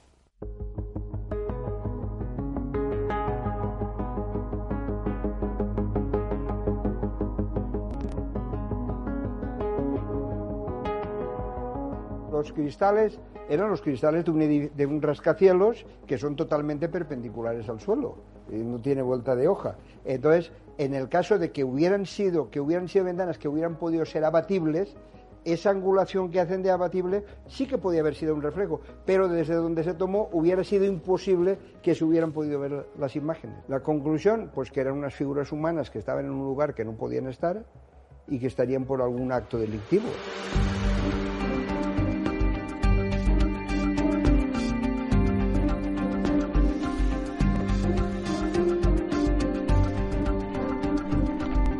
Son las oficinas de Deloitte. Es una agencia muy importante. Se especula con que había material sensible, documentos comprometedores. ¿Cómo entraron por ahí, efectivamente? Porque la noche del incendio la torre estaba vacía, la zona como, como efectivamente se ha contado estaba acordonada, era, era muy difícil entrar o salir de la torre. ¿Cómo es posible con un control perimetral de policía, con un control perimetral de policía municipal, eh, con un control de bomberos, eh, esas personas por dónde ac- pueden acceder? días después aparecieron que hicieron un, un agujero mm, comúnmente llamado butrón eh, que se podía entrar al, al edificio. Y luego, pues evidentemente, si alguien hace un, un butrón en un muro, pues puede acceder a la escalera. Y una vez que estás dentro de la escalera, que es una escalera de evacuación, puedes circular por ella libremente. Se analizó, oye, que hay que hacer un butrón aquí, un agujero, desde el garaje. ¿Ha entrado alguien aquí por este agujero al edificio y le ha pegado fuego? Hay quien mete de por medio ya al CNI. Desde luego, quien se mete dentro de esas oficinas es alguien con una gran preparación y alguien que tiene un gran interés en recuperar, en salvar algo. ¿Qué podrían estar buscando esas misteriosas sombras? Recordemos que en el Windsor estaban Deloitte y Garrigues, la auditora y el bufete de abogados de las grandes empresas del país. Pero también con Parex, donde poco después apareció una caja fuerte con documentos reservados del Ministerio de Defensa. ¿Buscaban secretos de Estado? El juez debía pronunciarse ahora sobre esta y el resto de incógnitas. Lo que nadie esperaba es que diera carpetazo al caso. Eran personas lo que veía y el juez lo que dijo, vale, bien, no sé lo que eran. Desde luego no son, no son reflejos, eso sí lo dijo, no son reflejos, son personas, pero me da igual. Esas personas no han tenido nada que ver con el incendio. Estaban, al parecer, muy lejos de donde se produce el foco del incendio y no tenían, y además con posterioridad a que se produzca el incendio, con lo cual entiendo que el juzgado pudo descartar que, que este hecho o esta ap- aparición eh, un tanto extraña tuviera algo que ver con el origen del incendio y que por tanto en la investigación judicial ese tema se desechara. O sea, el juez considera que el, el hecho de que haya dos personas en la planta 13 no tiene que ver con el incendio, pero efectivamente da por bueno que dos personas estaban allí. Está claro que si hay unas personas que se están moviendo en unas oficinas, en un edificio que está ardiendo, hombre, eso tienes que investigarlo. Igual, si se investigó, igual el juez sabe de qué personas se tratan, pero igual por prudencia, por quienes lo hicieron, eh, no conviene darle publicidad. Igual estamos ante un asunto de Estado y por tanto no ha de ver la luz pública. Es muy extraño que eh, el, el desarrollo posterior y las investigaciones también se cerraron de alguna manera en falso, porque no se llegó a ninguna conclusión razonable. Se acabó diciendo que no había entrado nadie. El juez eh, ordenó a la policía que le hiciese informe, a los bomberos que le hiciesen informes, que dijeran que, qué había que habían quemado el edificio, había sido un incendio fortuito, ¿qué había pasado ahí? Tomaron declaración mm, a, a- a los ocupantes del edificio, a los vigilantes, a los trabajadores, a, lo- a todos los bomberos. El juez decía que, que no había ningún indicio sólido de que. Porque cuando llegaron a la oficina estaba todo tan destruido que allí no se podía ver nada. Ni siquiera se pudo ver si era la colilla la causa de- del incendio. Y en derecho penal, cuando no hay pruebas, no se puede acusar a nadie.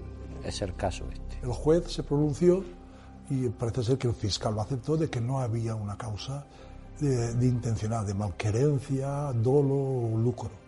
Se comenta y se repite que una, la última persona que salió eh, echó una, una colilla a una papelera, pero eh, sinceramente eh, el propio juez de instrucción no lo tenía, no lo consideró una, una hipótesis válida. Para mí lo importante es si el incendio fue intencionado o no.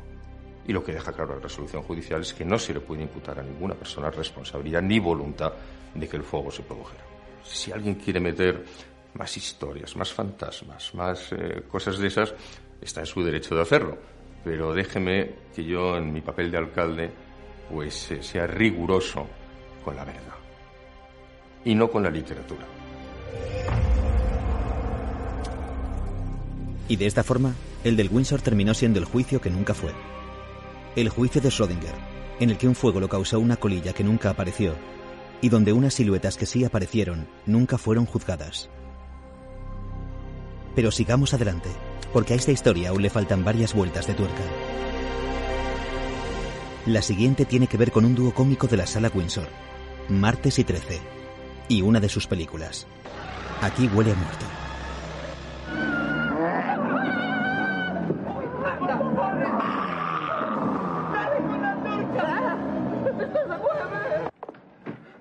Aquí huele a muerto. Con el tiempo se ha sabido que uno de los personajes de esa película el que hacía de Frankenstein era un amigo del director que le había dicho, oye, que era así muy fuertote. Oh, oh. Era el comisario Villarejo. Era él, muy jovencito.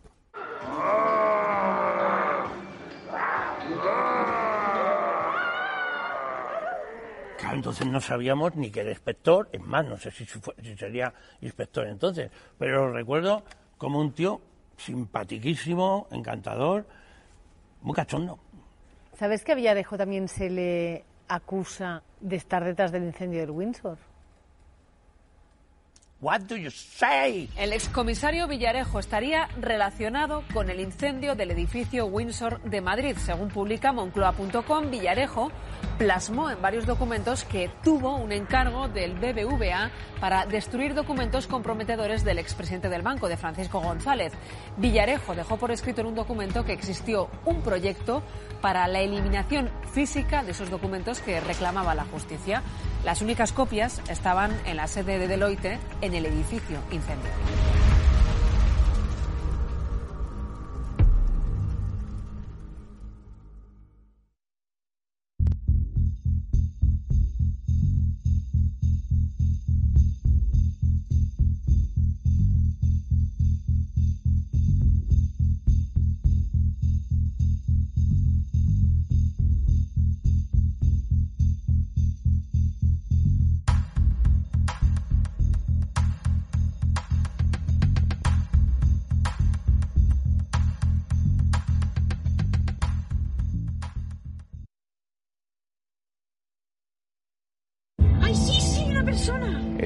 Semana nos situó en el ojo del huracán el edificio Windsor y su incendio.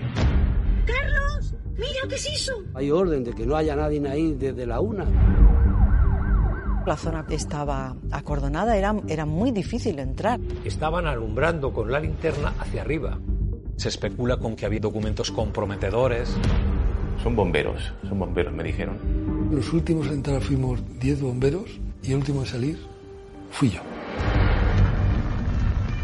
Eran unos reflejos que se podían haber producido. Lo que no entiendo es cómo alguien tiene dudas. Lo que sí que está claro es que no es un reflejo. ¿eh? Con la temperatura que tiene el edificio no puede haber nadie vivo dentro. Hay quien mete de por medio ya al CNI. En cualquier caso, a partir de ahí yo creo que ya tomó un cariz extraño el incendio. Hay lugares que reúnen todas las condiciones para ser encantados.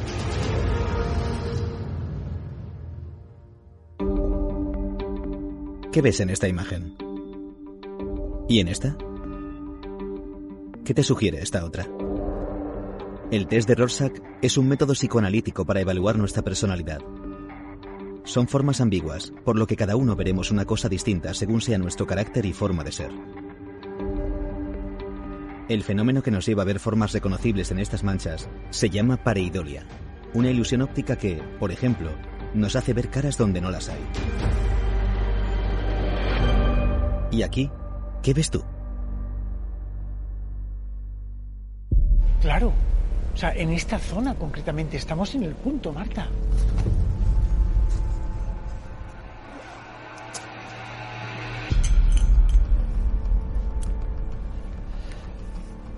Hay una cosa que está clara. El análisis que nosotros realizamos sobre aquellas imágenes daban cierta tridimensionalidad. Un fantasma no, no es tridimensionalidad. Si hemos preguntado en radiestesia si se trata de un fantasma, nos dice que no. Hemos preguntado si se trata de gente, nos dice que sí. Que sí. Hemos preguntado si eran documentos y nos dicen que sí.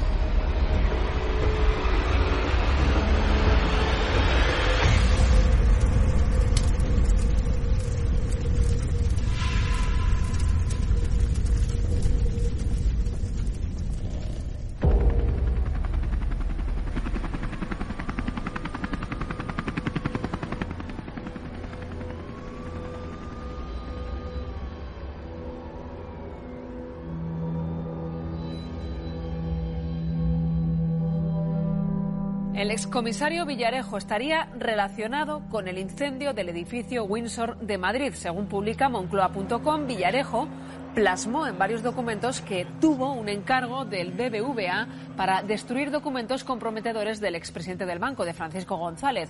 Villarejo dejó por escrito en un documento que existió un proyecto para la eliminación física de esos documentos que reclamaba la justicia.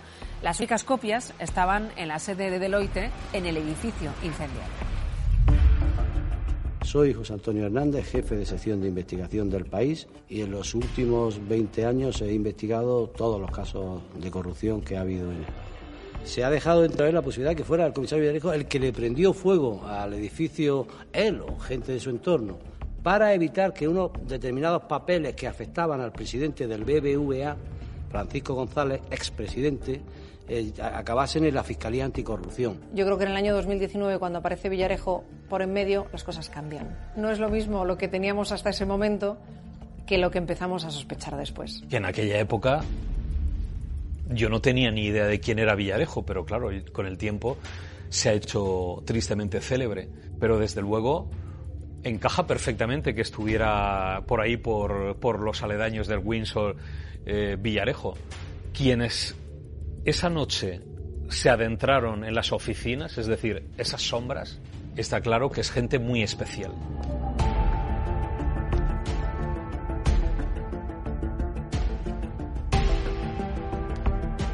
Y esa gente especial es gente que se mueve en esos círculos, en los círculos de Villarejo. José Manuel Villarejo es un personaje fascinante, es un personaje casi de ficción que se ha colado en la realidad, pero al mismo tiempo eh, es un personaje casi inevitable en, en la España moderna. Es eh, el rey de las cloacas, el hombre que conoce todos los secretos, casi un supervillano, una persona muy inteligente que siempre se movió en las sombras hasta que ha salido a la luz y ahora ya se ha convertido casi en, en un icono pop oscuro.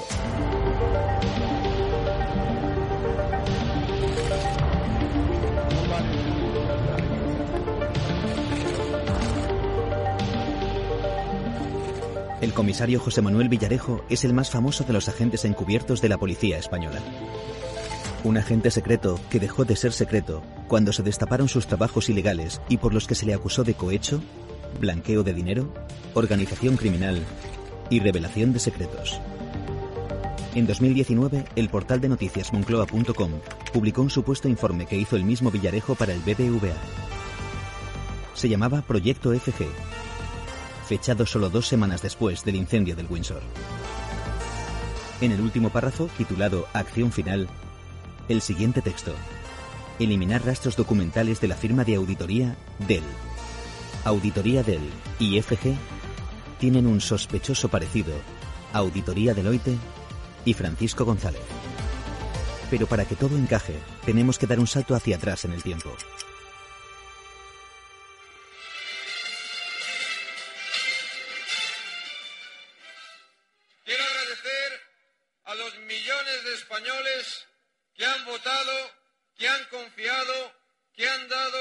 Partido Popular la mayoría que puede ser suficiente para gobernar España. En el año 96, cuando José María Aznar llega a la presidencia del Gobierno, ya en la sesión de investidura habla de su plan estratégico de privatizaciones.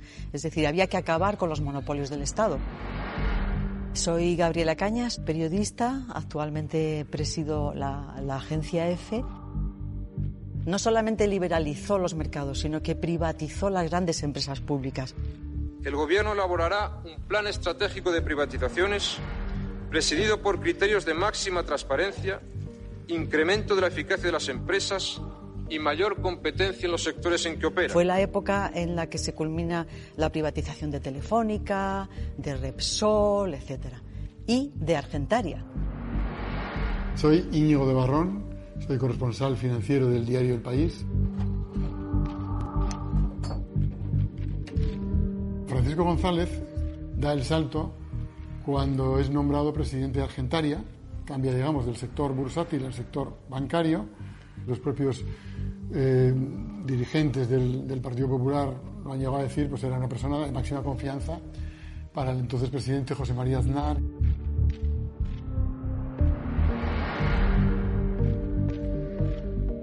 Es amigo de José María Aznar, es el hombre que José María Aznar pone en Argentaria. Argentaria era un, banco público que también privatiza estando ahí Francisco González. Francisco González decide vender su compañía de bolsa, FG Inversiones Bursátiles, antes de presidir Argentaria. Bueno, yo creo que por llegar de una manera mmm, muy clara y muy diáfana al poder sin tener ataduras o que alguien pueda decir que podía favorecer a su, a su sociedad desde la presidencia del banco y entonces él decide venderla. A él no le correspondía presidir Argentaria, pero se empeñó. Y mm, de ahí que eh, la venta de FG Valores eh, se complicara porque al haber informes de posibles irregularidades internas tenía que aparecer su nombre mm, muy limpio. Francisco González vende su sociedad de valores, FG Inversiones Bursátiles, al banco de inversión norteamericano Merrill Lynch en 1996, que es el momento en el que él va a tomar la presidencia del Banco Público Argentaria.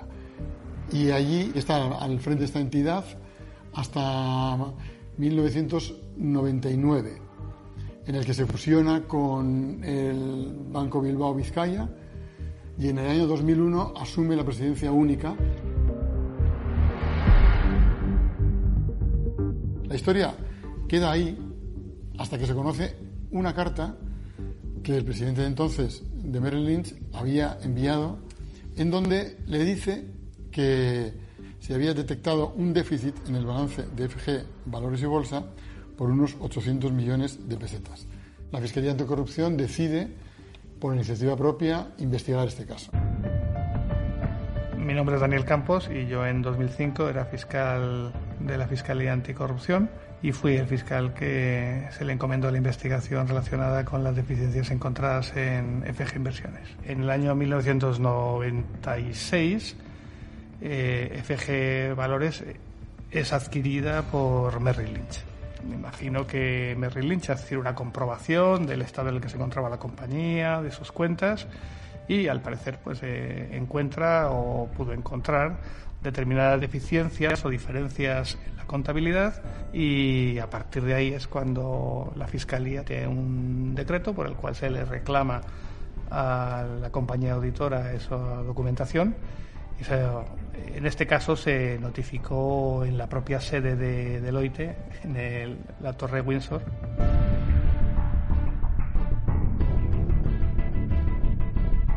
Los papeles de Deloitte toman de repente una gran relevancia porque si realmente esos papeles demostraban que había habido alguna irregularidad en la venta, la honorabilidad de Francisco González como banquero y como presidente podía ponerse en entredicho. Y entonces esto podía hacer que el Banco de España se replanteara si él era eh, adecuado para, para ejercer la presidencia. La respuesta de Deloitte que nos llega la semana siguiente es que los papeles de trabajo uh, no los pueden entregar porque han desaparecido en el incendio de la Torre Windsor. Qué casualidad llega la Fiscalía Anticorrupción, te está pidiendo la base documental y se incendia la torre. ¿Por qué ardió? No estoy seguro si alguien le pegó fuego, no estoy seguro si fue toda una casualidad. La cuestión de que un lunes hay que entregar una documentación y un sábado arda, esto está claro que cualquiera puede unir los dos puntos.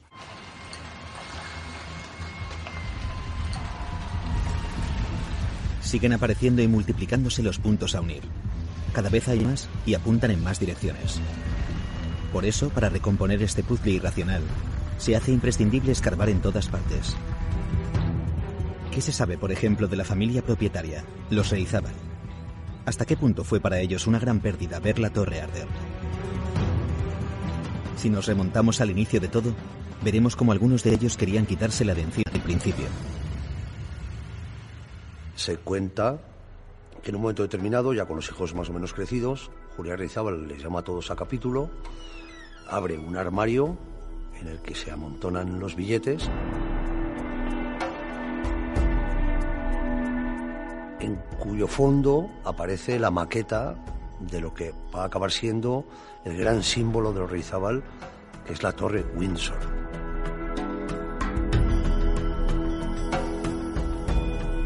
El proyecto ya estaba metido en el Colegio de Arquitectos para avisarse. Julián Rizabal recibió una oferta del corte inglés de que le compraba y le ofrecía mil millones de pesetas de entonces por comprarle el solar.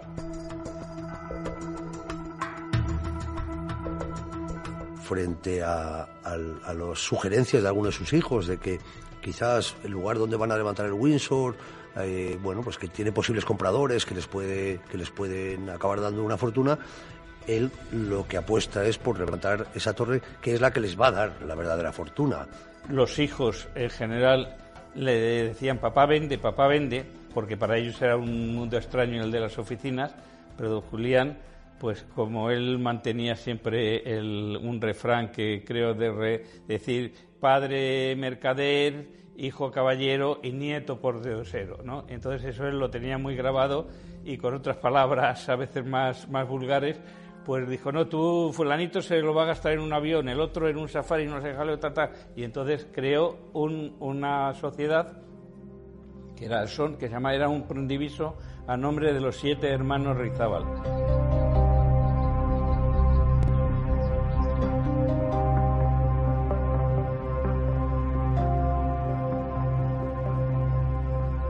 Yo le conocí un poco antes de morir, o sea, él, él estuvo al pie del cañón hasta el final, porque era un hombre muy, un gran emprendedor y sobre todo un hombre muy, muy trabajador.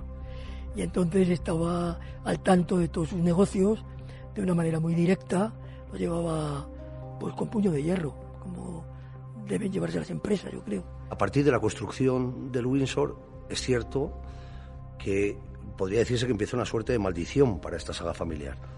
Julián Reizábal fallece antes de que se pueda inaugurar la torre.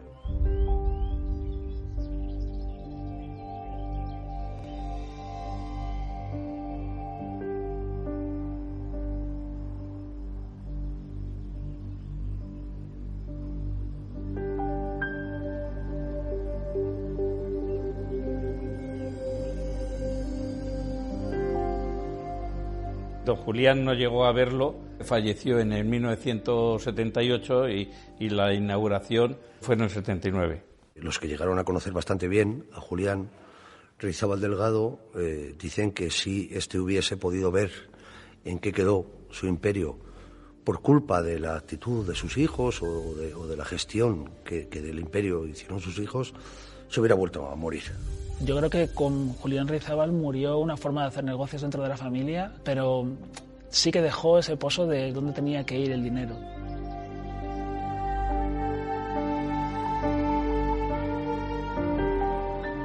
Lo bueno que de cara a la herencia y a la supervivencia de la fortuna familiar es que ya el propio Julián Padre, el fundador de la saga, fue dejando a cada uno de los hijos parte de su patrimonio en, aquello a lo que él se quería dedicar. Florentino sí que estuvo más pegado al negocio inmobiliario, pero luego había otra hija que estaba casada con un ingeniero, otro hijo que se movía en el mundo de las industrias químicas.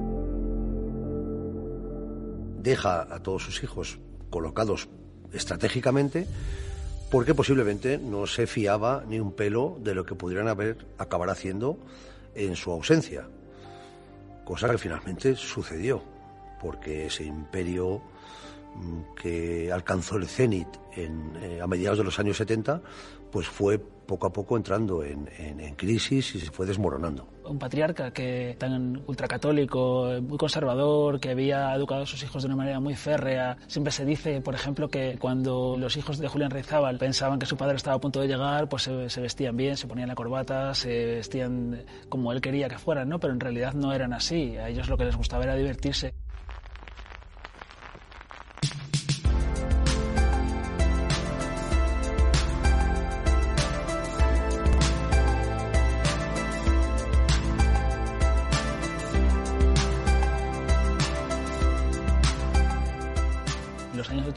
Empezaba otra época, otra época muy distinta a la que él había vivido en democracia, pero también era, era la época de los grandes pelotazos y de la transformación de la banca, de mucho dinero, de muchísima liquidez.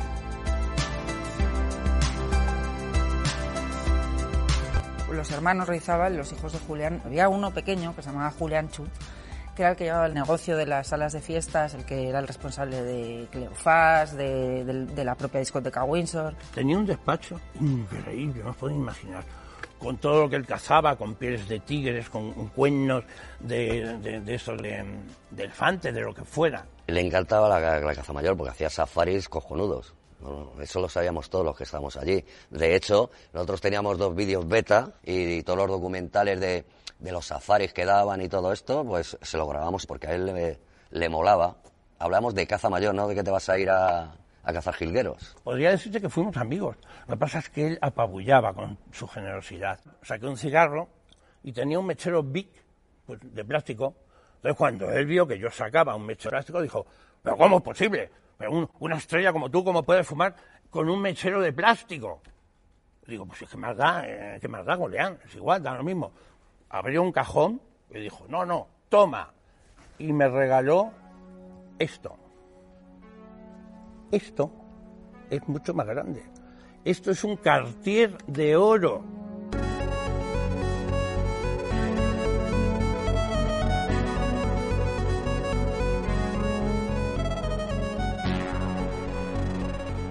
Cuando Julián Reizábal nos invitó a chalet de Miraflores, pues yo fui absolutamente encantado de la vida.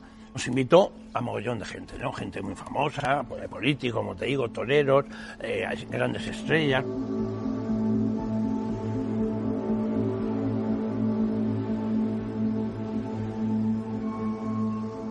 Madre mía de mi vida, qué día. Venga de todo, venga de marisco, venga de gambas, venga de carne, bueno, una maravilla, una maravilla.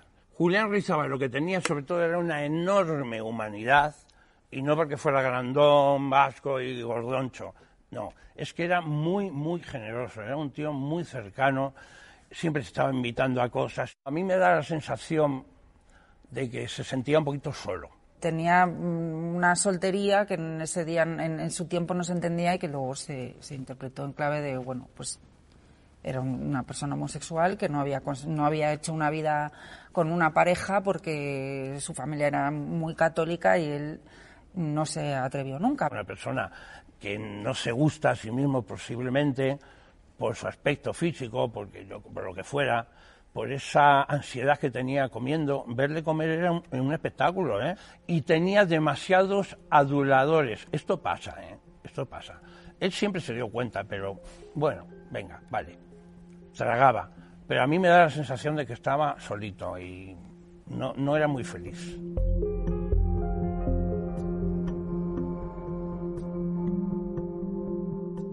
era el que movía la noche madrileña, las las salas de fiestas, la cadena que tenían incluso de discotecas por la tarde para la juventud, cines, eh, era la leche. Esto de las salas es, eh, es un imperio, es un imperio que, que, que yo pienso que, bueno, que la, eh, pues la familia Rizábal lo ha sabido llevar cojonudamente.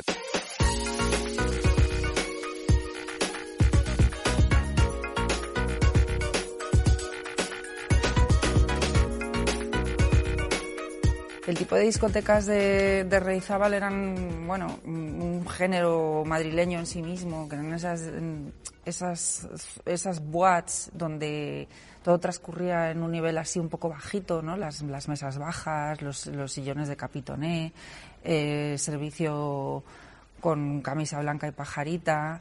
En esa época, por ejemplo, que estaba Norma Duval y Moncho Borrajo, también estaba Martes y Trece, pero también actuó Lola Flores, Bertino Borne. Es un estilo, era este estilo de la sala Windsor, las salas Cleofás y tal, que eran el, un estilo poco ya para nuestro gusto, que yo entonces tenía muy pocos años, un poquito anticuado, pero al mismo tiempo con mucho sabor, porque porque claro, pasaban muchas cosas allí, pasaba mucha gente, pues allí te iba el típico señor super mayor, cargado de whiskies y tal, pero y, veías gente también muy joven, periodistas y de, y de, todo. La sala Windsor, pues eran muy horteras, mucho brillo y brillo. Yo no puedo con los apliques, esos, ¿sabes cómo te digo? Como esos cascos de vedete que llevan como cosas que se mueven.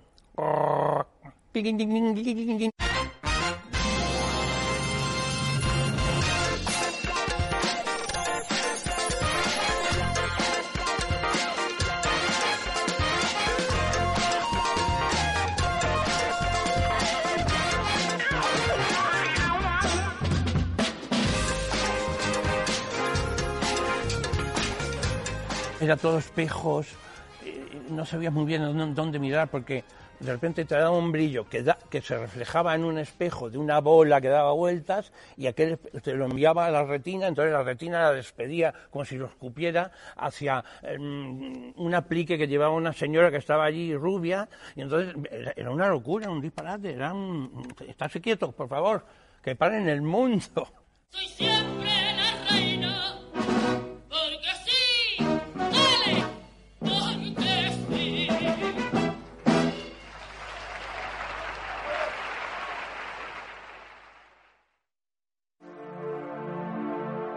medida que Madrid crece en población, van aumentando las construcciones en la capital. Estos grandes edificios circundan un gran solar de la Avenida del Generalísimo, donde se proyecta levantar el centro comercial de la zona norte, vieja y continua aspiración de Madrid para descongestionar el antiguo núcleo central que paulatinamente ha ido desplazándose de la Puerta del Sol. Este plan de ordenación, plasmado en maqueta gigante, ha sido expuesto al público hay una superficie de más de 250.000 metros cuadrados de espacios libres, elevados y a nivel de la calle. El complejo estará dotado de pasos cubiertos, porches, hoteles, locales de negocio y espectáculos, oficinas y viviendas. Así se proyecta el nuevo Madrid.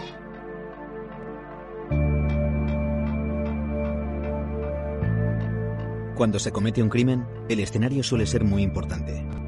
Así que para encontrar pistas, Quizá debemos husmear un poco en la zona en la que se produjo el fuego. Y oh sorpresa, por ahí andaba siempre el excomisario Villarejo. La torre Windsor de Madrid está en una manzana que se llama Azca, que representaba pues la ampliación de Madrid, era un mundo financiero, un mundo moderno. Reizábal, que fue uno de los empresarios que compró ese, ese terreno, es uno de los empresarios que estuvo esperando a que aumentase el precio de los terrenos para vender y empezar a edificar y para que todos los proyectos inmobiliarios que se alzaran ahí tuviesen más valor. Azca fue un modelo que se aplicó eh, todavía durante el régimen de Franco de concentrar en el norte de Madrid una oferta mixta, porque era por un lado eh, y fundamentalmente terciario, es decir, edificios oficinas, pero tiene también una parte residencial muy importante y tiene también espacios comerciales. Es un modelo de desarrollo eh, que yo creo que está abandonado ya eh, dentro de lo que es el urbanismo moderno.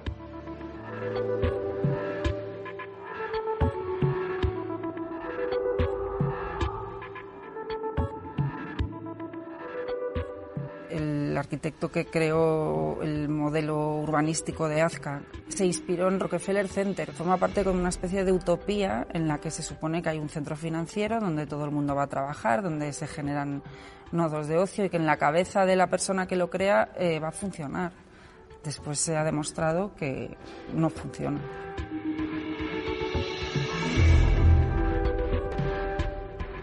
Funcionó una temporada y luego dejó de funcionar, pues como tantos otros proyectos utópicos que obligan a los usuarios, a la gente que los usa, a, ir contra sus propias rutinas. O sea, es una zona en la, a la que hay que desplazarse, a la que mm, hay que hacer un esfuerzo para estar viviendo allí o para hacer mm, vida cotidiana y por lo tanto cuando se acaba la actividad que te lleva allí, que es trabajar, se queda desierto, claro. Diría que Azca es como un pequeño Manhattan, ¿no? Porque es un conglomerado de edificios, ¿no? De distintas alturas, con mucha vida en superficie, pero también con mucha vida subterránea. Azca es una metáfora como de, del arriba y abajo de las estructuras de poder. Sí, está eh, la Torre Picasso, en cuyo que, que ha sido durante tanto tiempo el rascacielos más alto de Madrid, y luego debajo, pues están los garajes y las galerías subterráneas y que además representan un poco esa idea de las cloacas de- del Estado, las cloacas del sistema, las cloacas de- del, del poder.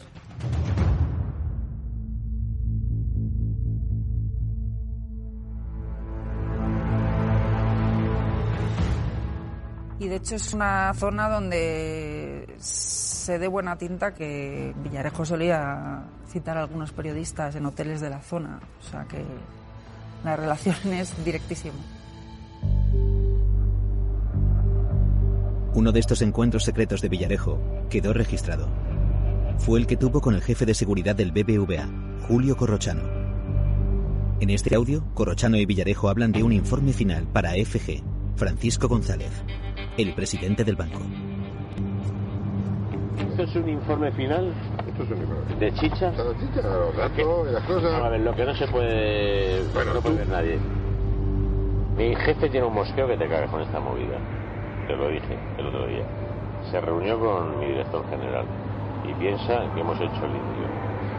Eh, te lo digo así. Qué cabrones son. Bueno, pues piensa que hemos hecho están, el indio. Cuando están jodidos. Pepe, no, no, no, olvídate de mi jefe, digo el presidente.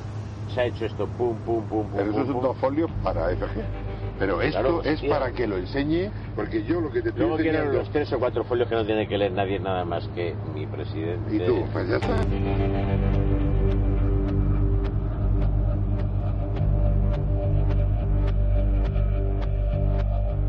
Azca, que es el centro financiero, o era el centro financiero de Madrid, eh, lo tenía todo, era el epicentro de toda esta situación, porque el BBVA estaba en el número 81 y la oficina de Villarejo, eh, Zenit, estaba en la Torre Picasso, que estaba un poco más atrás, pero todo en unos metros cuadrados muy, muy pequeños. Si miramos con detenimiento el tablero de este cluedo, veremos algunas cosas curiosas. El BBVA estaba a pocos metros del Windsor. Y desde ambos se veía la Torre Picasso, en la que tenía su oficina el comisario Villarejo.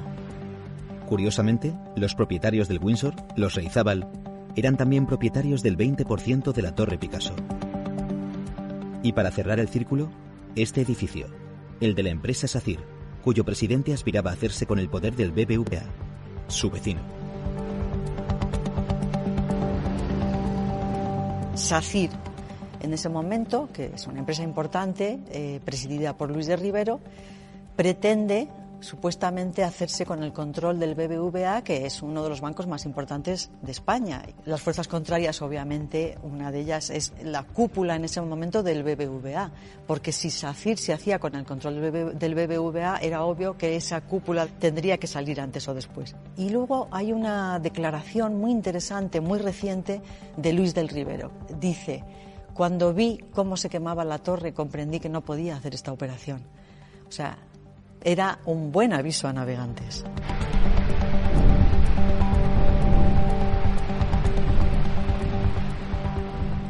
Luis del Rivero dijo eh, textualmente desistí de hacer la operación para entrar en el BBVA cuando vi arder la Torre Windsor.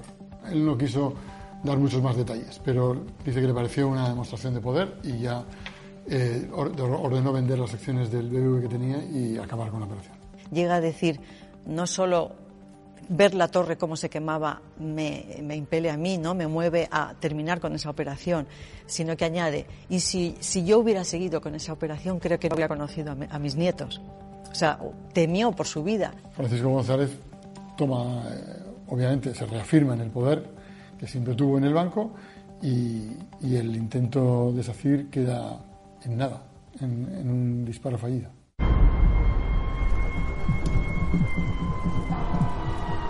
Según el portal moncloa.com, el excomisario Villarejo podría estar detrás del incendio de la Torre Windsor. El objetivo habría sido destruir documentos comprometedores para el expresidente del BBVA, Francisco González.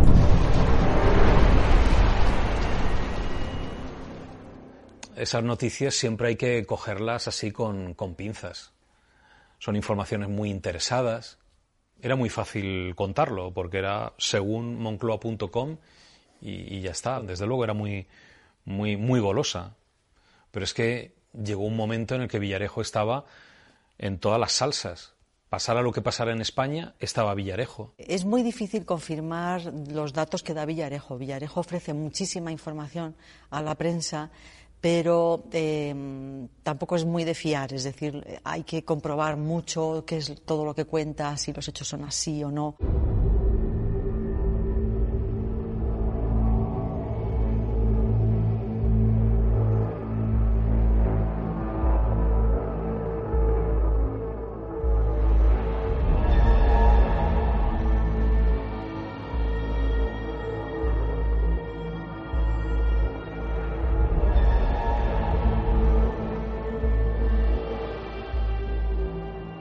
Villarejo está trabajando para el BVA, según las investigaciones de la policía, desde 2004 hasta 2017. Y durante todos estos años recibe 10,2 millones de euros.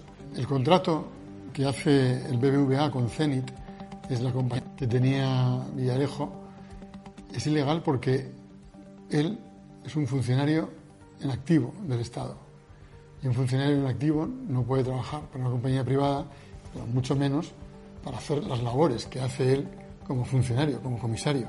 En el momento en el que Villarejo reaviva, reactiva este caso, creo que para muchos, que hasta entonces la conspiración del Windsor era simplemente pues un pasatiempo o algo divertido, una hipótesis divertida que, que manejar, pasó a ser algo más serio.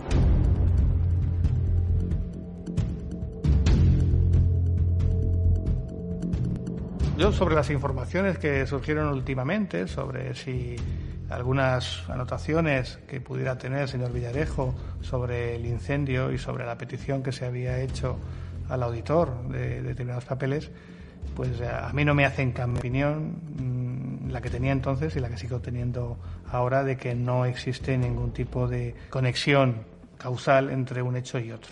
En ese sentido, consideramos que la viabilidad de un procedimiento penal era nula y que por lo tanto no procedía a seguir eh, investigando o incoar un procedimiento penal sobre estos hechos.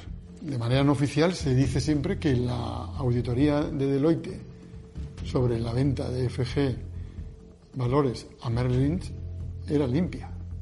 Entonces dices, bueno, joder, si era limpia, entonces, ¿por qué no haberla entregado? También me llama la atención que toda la documentación estuviera junta que nadie tuviera ni un solo ordenador con una copia fuera de ese edificio. Y que no se tengan digitalizados unos papeles del presidente de uno de los bancos más importantes de este país. Creo que el socio responsable de Deloitte en ese momento se estaba jugando el puesto. Tuvo suerte de que se quemara Windsor, porque no tener digitalizado eso se le podría haber caído el pelo. ¿Por qué Deloitte, si guarda todas las bases documentales, no tiene justamente esa? Y en un momento dado, sin esa base documental y sin ese agujero contable que supuestamente había, CNMV, Fiscalía también dan carpetazo al asunto, porque la justicia también llega hasta donde llega. ¿Tuvo Villarejo algo que ver con el incendio del Windsor? Solo él puede responder a esa pregunta. Y solo hay una persona con la oportunidad y el arrojo suficiente para preguntárselo. José Antonio Hernández consiguió citarse con Villarejo en la prisión de Estremera, donde el excomisario cumplía prisión provisional acusado, entre otras cosas, de organización criminal y revelación de secretos. Yo hablé con el señor Villarejo hace unos cinco o seis meses, la única entrevista que ha dado en la prisión de Estremera desde que ingresó. Y una de las preguntas que le formulé fue, oiga, usted se dice que usted ha podido estar detrás del incendio, está detrás del incendio de, del edificio Windsor, y de hecho en algunos papeles aparece Dell, de Deloitte, como como eh, acción final y tal. Y me dijo, eso es una perfecta, no recuerdo si dijo gilipollez o estupidez. Yo no tengo nada que ver con ese incendio, nada. Me parece que, que preparar eh, una actuación final que consiste en quemar y que le salga bien, que le salga impecable y que se queme todo un edificio de 104 metros sin dejar pistas. Me pareció bastante loco, ¿eh?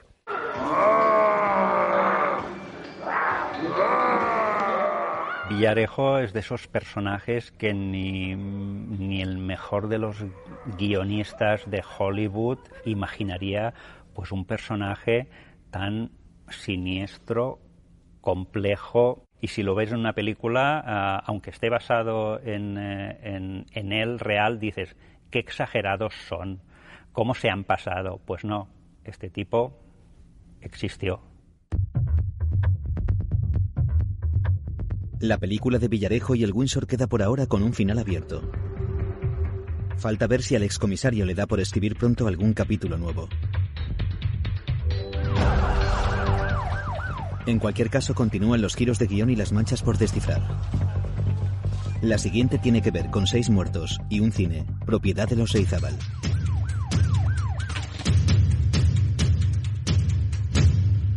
Pero para llegar a ese punto, primero debemos conocer cómo cambió el negocio del cine de los Reizábal y cómo terminó por desmoronarse todo. El principio del fin del imperio.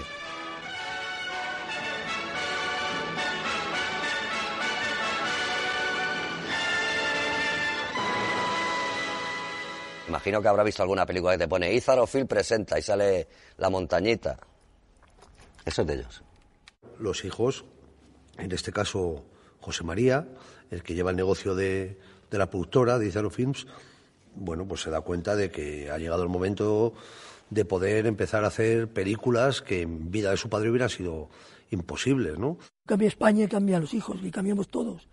Y luego los hijos ya lo ven de otra manera. Las películas famosas del destape, de Pajares, de Esteso y de esos pechos al aire que se veían un día sí y otro también, ¿no? En aquellas películas, porque al final, como buen empresario, lo que quiere es ganar dinero. No, no vamos a hacer uso del matrimonio. Ella siempre sabe dónde quiere llegar. Jope, Amparo, qué despelote hay aquí. El destape es un fenómeno anunciado, era normal. Después de una censura muy rígida durante el periodo del general Franco, pues era lógico que al, que al venir la democracia pues nos destapáramos en todos los sentidos políticamente, sexualmente, amorosamente de todo. Izaro Films representa en el cine un poco el mismo universo simbólico que, eran los bajos de, del Windsor, ¿no? Ese mundo de, de, bueno, pues de hombres seductores mmm, que siguen las doctrinas del catecismo holandista y que persiguen a suecas y que, y que seducen a las mujeres de la forma más chusca y que todavía están anclados como en un machismo que visto con distancia tiene mucha gracia. Y Zaro Films hacía ese tipo de películas. Los Vingueros es un producto realizado al, al, al 100%, por ejemplo. Muchachos, hemos preparado un porro para darle ambiente a la cosa. Pero, ¿aún estáis vestidos? ¿Qué pasa, que hace frío? Hola. Este tipo de películas de Esteso y Pagares son comedias muy populares y bueno, a la gente le gusta ver unos chistes que no tienen demasiada gracia y, y unas situaciones un poco absurdas. Pero bueno, el público se divierte con eso y, y tienen gran éxito. Esas películas eran malas, eran muy malas películas, pero tenían unos actores formidables, formidables. Yo cuando, por ejemplo, veo en esas películas del destape a actores como José Sacristán, actores como José Luis López Vázquez, actores como Alfredo Landa, la reflexión que siempre me he hecho es mm, qué desperdicio.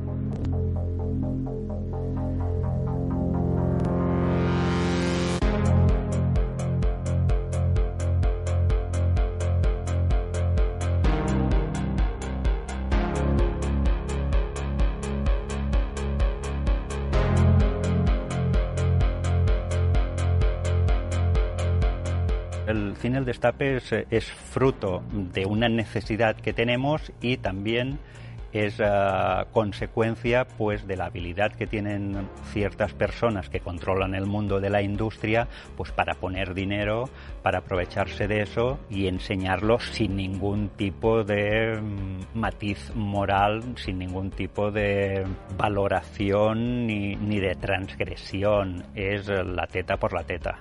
Luego otra cosa es el, los comienzos de la televisión y claro la televisión mata al cine el boom de los años 80 del vídeo fue también mortal. Es posible que, como ellos estaban vinculados al negocio del cine, a la distribución y a la producción de películas, vieran esa decadencia antes que nadie. ¿no? Puede ser que, la expansión del vídeo en los años 90 o del DVD que llegaba les hiciera pensar que el negocio del cine ya no iba a ser tan rentable y a lo mejor dejar morir o abandonar los locales estaba vinculado a esa idea que tenían del, del final del cine como negocio. También es cierto que eh, los Reizábal no se han caracterizado nunca por hacer un excelente mantenimiento de sus obras, ni una actualización de sus proyectos, ni un interés por mantener vivo o actualizar de alguna forma lo que, lo que, lo que creaban. A medida que conocemos más cosas sobre el incendio del Windsor y todo lo que hubo detrás, parece que las manchas se van aclarando. Fijémonos ahora en esta otra mancha, porque la gran maldición se cierne sobre la familia Reizábal. Una catástrofe y una serie de muertes van a llevarlos banco de los acusados. Al parecer, el dramático accidente se ha producido al desprenderse la marquesina por el peso de un andamiaje. El cine Bilbao, propiedad de los hermanos Reizábal, había sido revisado en los últimos días. Aquí se temía lo peor. La gente chillando debajo de los escombros. Al menos seis personas han perdido la vida entre los hierros. La responsabilidad de su mantenimiento le corresponde, con arreglo a la legislación común y también a la urbanística, a la propiedad de los mismos.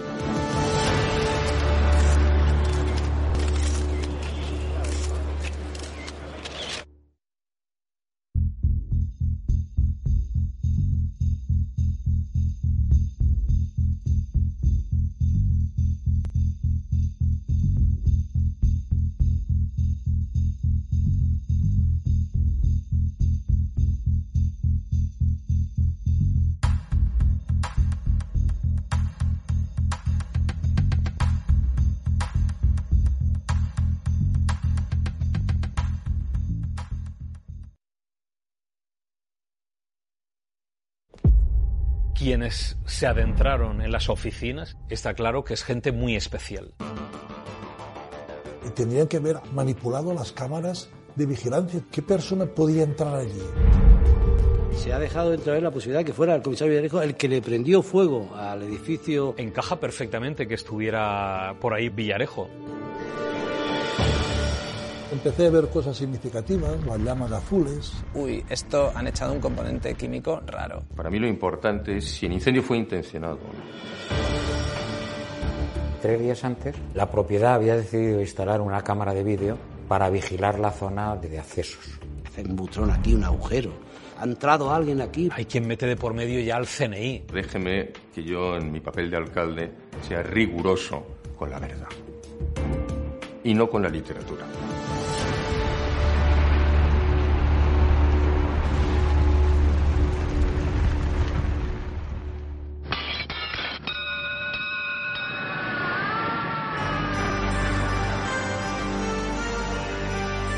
Nos aproximamos al final de la historia del Windsor. Una historia extraña y contradictoria. Hace más de 100 años, el psicólogo William James se preguntaba si el mundo es uno o es múltiple. Y acuñó el término multiverso, que engloba el conjunto de universos paralelos en los que parece desdoblarse nuestra existencia. Infinitas posibilidades y todas viables.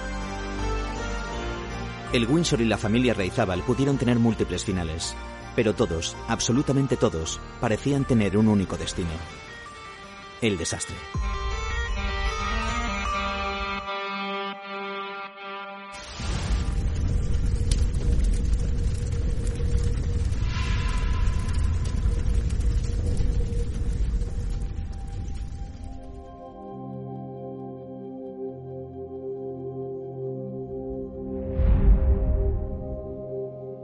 En concreto estaba la sección de Madrid del diario El País.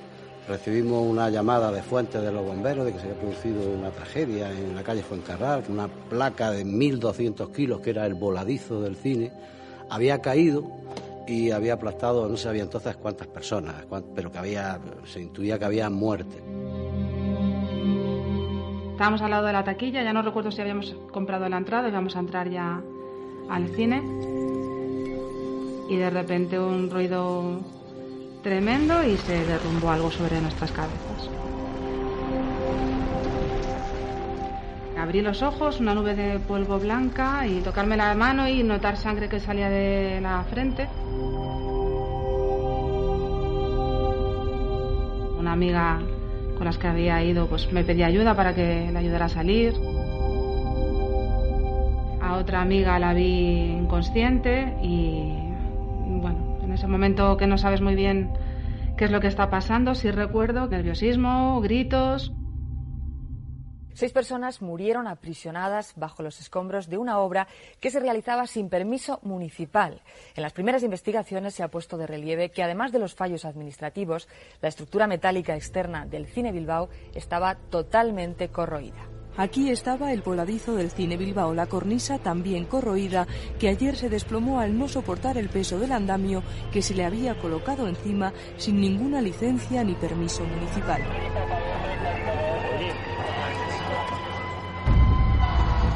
Éramos cinco compañeras de la facultad.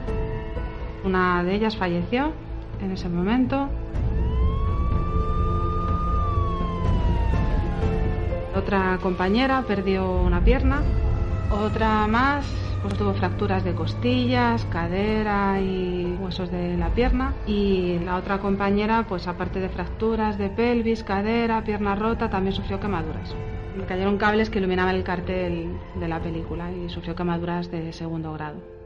Allí lo que ocurrió es que eh, se, estaba, se estaba cambiando el cartel, eh, estaban emitiendo la, hasta ese momento estaban emitiendo la película Sister Act, eh, una monja de cuidado, y había que cambiar el cartel para poner otra película. ¿Qué pasó? Pues pasó que colocaron el andamio, un andamio que pesaba casi 4.000 kilos, los hierros, lo colocaron encima de la marquesina y además sujetaban el cartelón grande, lo sujetaban eh, en el andamio. El peso de la cartelera, el peso de los tres mil y pico kilos que pesaba el andamio, colocado encima del voladizo. Y luego colocándolo en la esquina de la marquesina, cedió, cayó y cayó sobre toda la gente que pasaba por allí o estaba en la cola. Un disparate. En Madrid hay un millón cuatrocientos mil edificios y la responsabilidad de su mantenimiento le corresponde con arreglo a la legislación común y también a la urbanística, a la propiedad de los mismos.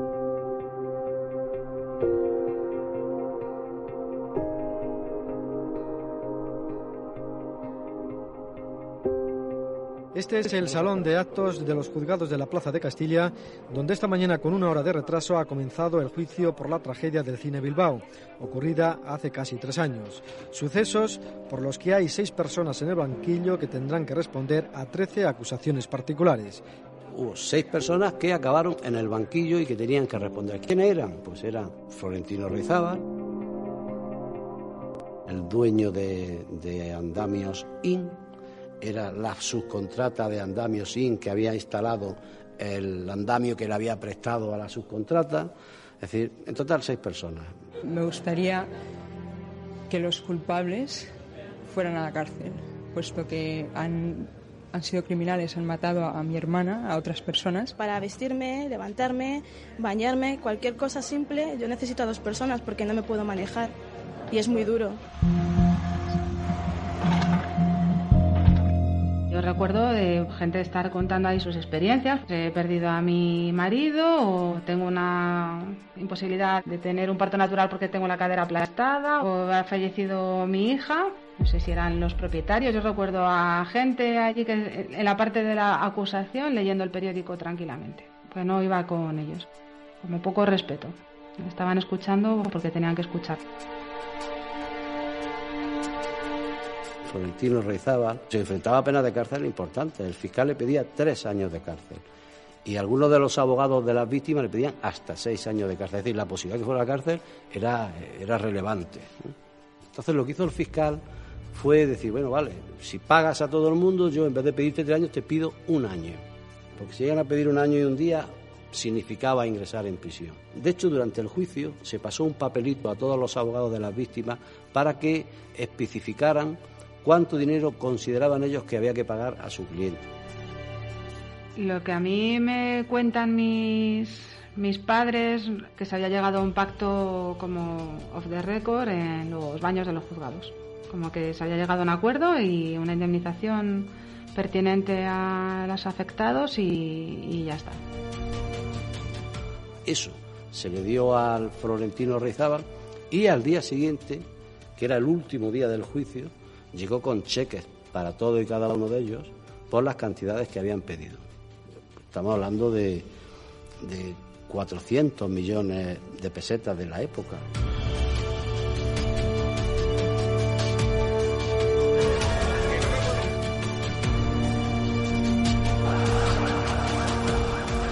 La sensación con la que yo me quedo es que a golpe de talonario se resolvió. Para mí fue bastante penoso ver cómo quedaba impune, se paga y, y ya está. Poderoso caballero don dinero.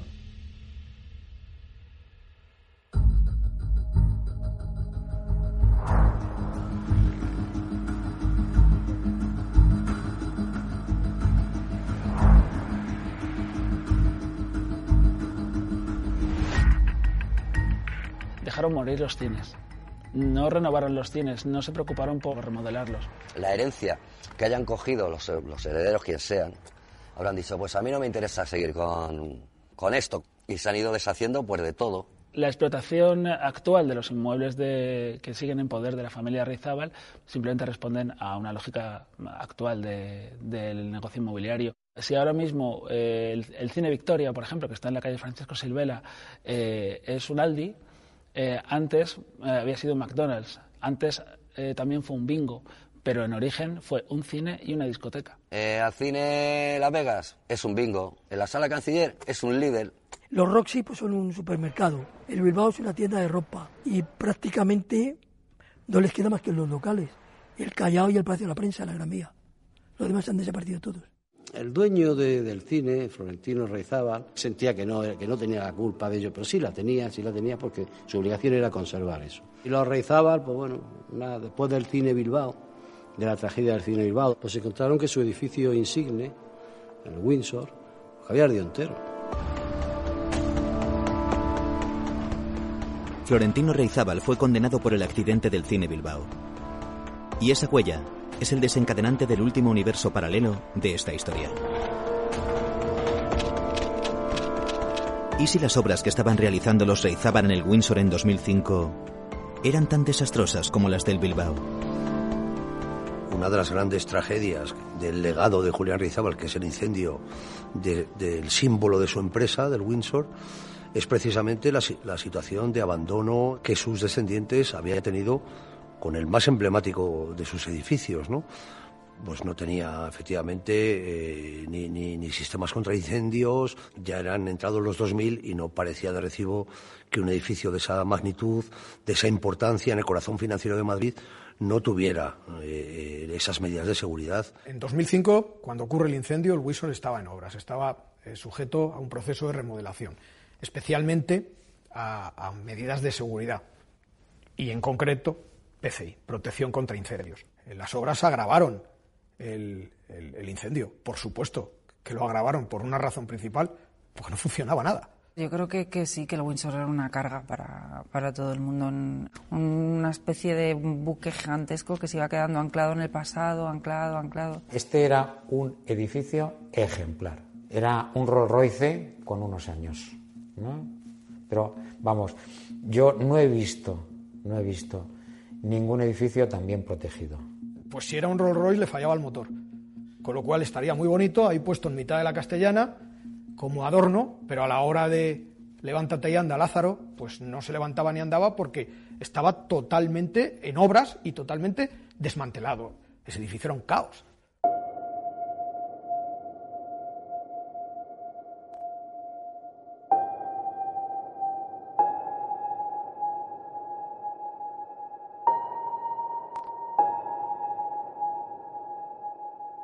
La demolición es irreversible.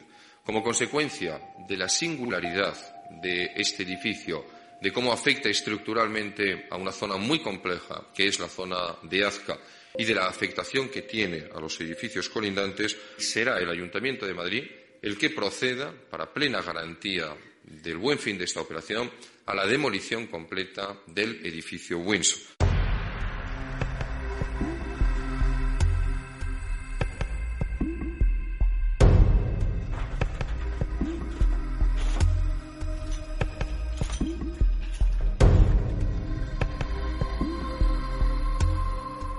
Cuando se decide demoler el edificio Windsor, la investigación es ridícula. Vuelvo a repetir mi frase favorita, Mortadelo y Filemón. No había tiempo material para analizar la chatarra, para analizar cimientos, para comprobar si había algún tipo de catalizador, si había algún tipo de acelerante del fuego y sobre todo, ¿por qué, señor Ruiz Gallardón, se desmantela un edificio sin hacer la investigación protocolaria auténtica dilatada en el tiempo.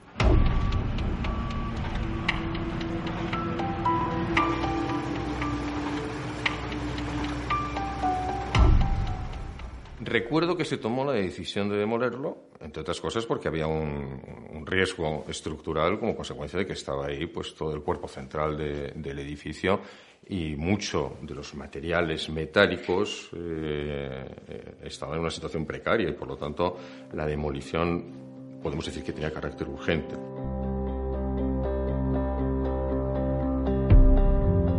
La concejala Pilar Martínez y técnicos municipales han dicho que las obras van a durar menos de un año. En un principio se ha hablado de un año, parece ser que van a ser menos de un año. Tardamos en demolerlo cinco meses. Eh, realmente ese, tiempo, que puede parecer récord, eh, era inevitable por la cantidad de servicios, de infraestructuras y de personas afectadas. Y que tuvimos instrucciones por parte del ayuntamiento de que, de que no parásemos, o sea, que la, demolición se hiciera durante, eh, por un proceso de 24 horas. 24 horas en los que incluye sábados, domingos, fiestas.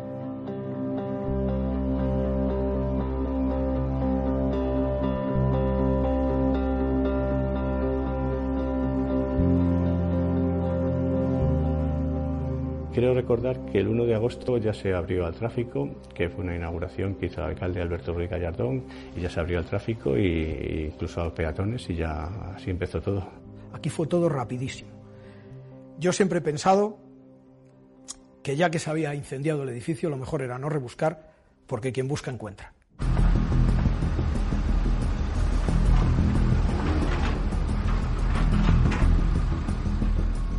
Recuerdo en días posteriores hicimos un seguimiento de la retirada de, todos los escombros, eh, de cómo iba poco a poco desapareciendo de forma controlada el edificio hasta quedar convertido en un solar.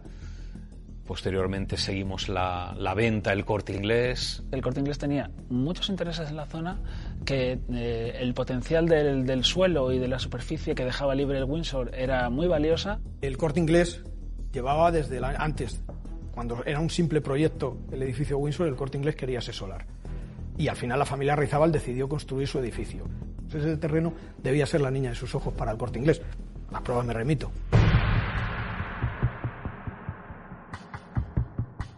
Corte Inglés en concreto, cada día que pasaba sin poder abrir ese centro, perdía un millón de euros. Y claro, el Corte Inglés actuó contra los Raizábal, que era la propiedad de ese edificio. ustedes son los responsables de todos los escombros que me han caído aquí, he tenido que cerrar el centro comercial, he tenido que hacer reformas. Además, yo tengo responsabilidad con las tiendas que tienen ahí también sus negocios y que yo soy el responsable. Ahí el corte inglés hizo una jugada maestra, es decir, la familia Raizábal tenía una póliza para cubrir los daños que le hizo al corte inglés, pero la póliza no llegaba para cubrir todos los daños. Y al final el corte inglés lo que hizo es decir, bueno, mm, no me lo pagues, ¿eh? Eh, yo te doy algo más dinero y yo me quedo con todo el solar del edificio Windsor. Efectivamente, el, propietario, el, cabeza de familia de los Reizábal, eh, digamos que seccionó para que no pudiera nunca venderse la repartición por indiviso entre los siete hijos, si no estaban todos plenamente de acuerdo, no pudiera mm, desaparecer como propiedad de la familia Reizábal. En este caso, blanco y en botella. El edificio se ha quemado, el edificio no existe, queda el solar ahora sí que podemos venderlo. ¿Y a quién? Al corte inglés que llevaba desde el año 74 anhelándolo como vamos. El caso económico del Windsor acabó ahí, con ese acuerdo mutuo entre todas las partes y del que ya ninguna, ni siquiera ninguna compañía de seguros, luego quiso volver a hablar, tampoco realmente.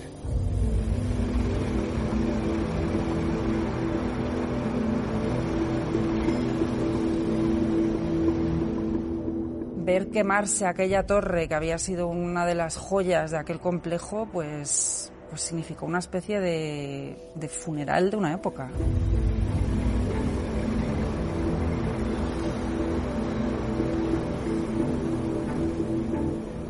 Del Windsor significó también el ocaso de la segunda generación de los Reizábal. Es verdad que ya esos hijos de Julián Reizábal ya eran personas bastante mayores, muchos de ellos habían nacido en los años 30 y se estaba produciendo un trasvase de, del negocio a la, tercera generación, marcada por un montón de luchas eh, intestinas dentro de la familia, de herencias, de, peleas. La historia de la familia Reizábal está llena de, de, piques y enfrentamientos por una herencia increíblemente sustanciosa. El más, el más reciente y el último está relacionado con el nieto de Julián Reizábal, o sea, eh, hijo de Florentino.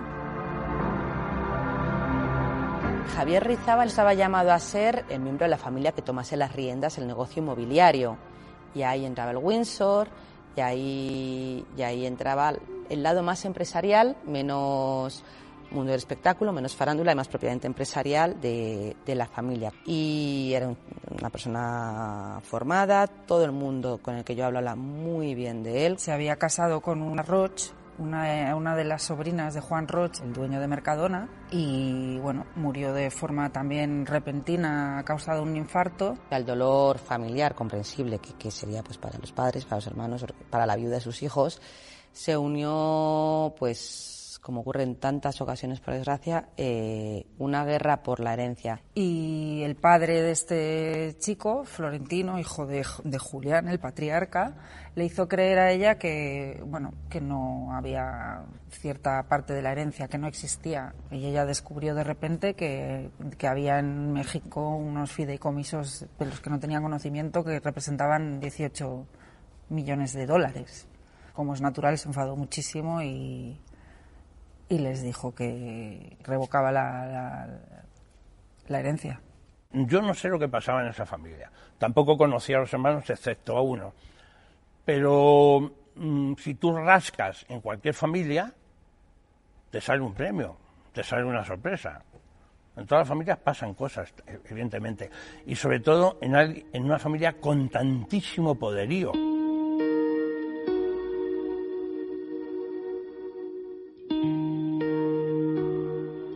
Julián, otro hermano, pues él lo tuvo todo, tenía dinero, era muy buena persona, era muy generoso, pero era homosexual y lo vivió en una época en la que eso era una condena en vida. Y en un mundo que probablemente el mundo del espectáculo no te veía así, pero la sociedad y tu familia te veía así. Sí que se apoyó eh, al final de sus días en bueno, una pareja de hermanos marroquíes que eran buenos amigos de él, de sus negocios, que trabajaban a veces de guardaespaldas en las discotecas que él regentaba, que fueron personas de confianza importantísimas para él y que le arroparon en todo momento. Entonces él, mm, como encontró un cierto apoyo en estas personas y no en su familia, pues decidió, cuando llegó el momento de hacer un testamento y de dejar en herencia su dinero a alguien, dejárselo a estos dos hermanos. El enorme problema llegó cuando Florentino y Milagros, los hermanos de Julián, denunciaron a estos chicos. Les venían a acusar de que habían aprovechado la pérdida de capacidad de Julián, porque tenía padeció Alzheimer, para que les firmase un testamento y robarles la fortuna que les correspondía como hermanos de Julián.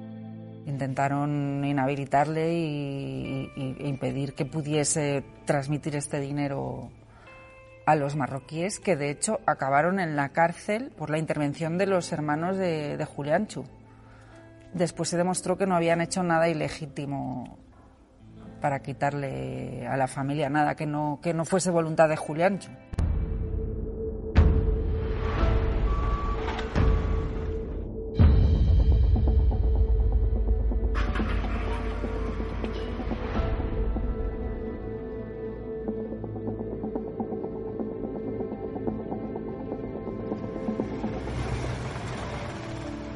Son sagas, realmente. Entonces son sagas para lo bueno y para lo malo. Tienen una cultura familiar muy fuerte que a veces cuando por lo que sea, porque uno no quiera seguir en el negocio, no comparta los valores familiares, es que no está en la saga. En el sentido empresarial, sí está en la familia. Y eso aquí en los Reizábal, en, varias cosas, pues ha podido ver, sí. El incendio del Windsor les vino muy bien para, para zanjar esos problemas o esas luchas eh, familiares, intestinas que había dentro, para cada uno tirar por su lado.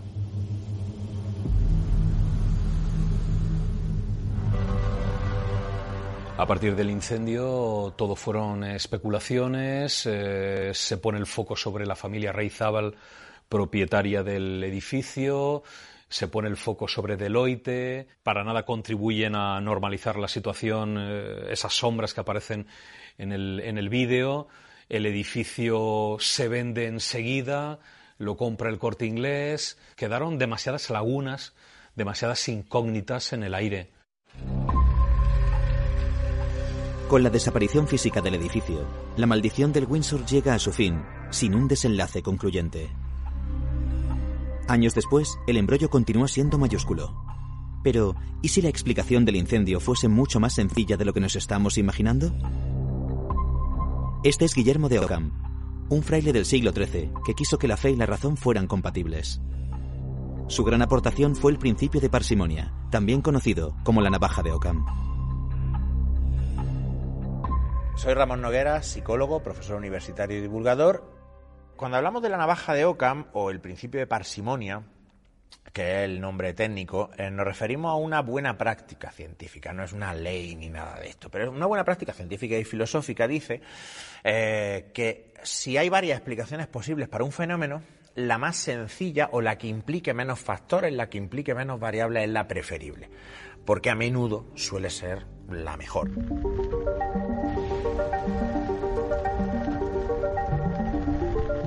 Intentemos ahora, mediante la navaja de Ockham, encontrar una solución sencilla a todas las cosas sospechosas del incendio.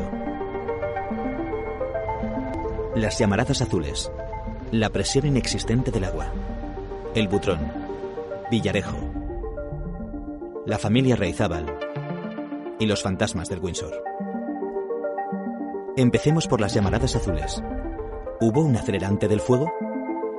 Una vez que desencombraron todo y ya el, fuego estaba controlado, la policía llevó a perros adiestrados que huelen. Si, si hay intención de quemar algo, lo lógico es echar gasolina.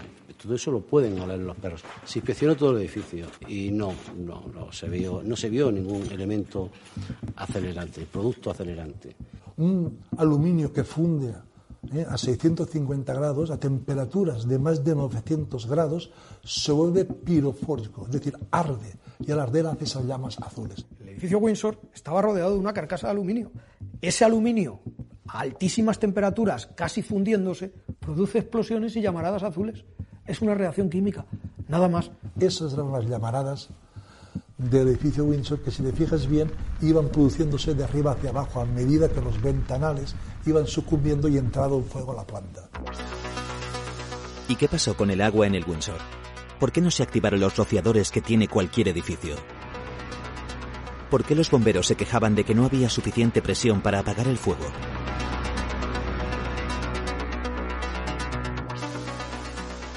Los sprinkles son como una especie de aspersores que están en el techo que detectan calor o humo y saltan automáticamente para sofocar ese conato de incendio. Hay una frase de un capitán eh, americano que decía que los rascacielos que Dios no quiere que se quemen es porque les ha puesto rociadores. No había aspersores sencillamente porque cuando se construyó el edificio en 1975 la legislación no lo requería. Si los sprinklers hubieran estado instalados, eh, y es cierto lo que dicen, de que todo empezó en una papelera con un incendio cutre de 50 centímetros, se hubieran apagado. Si hubiera tenido rociadores, pues hubiéramos ganado un poco más de tiempo, evidentemente, porque un rociador eh, echa por metro cuadrado un montón de agua, se tiene que mantener en el tiempo, pero bueno, rentiza mucho el incendio. También criticaban de que si las columnas secas, columnas secas son las columnas que en la fachada de los edificios se ve uso exclusivo bomberos.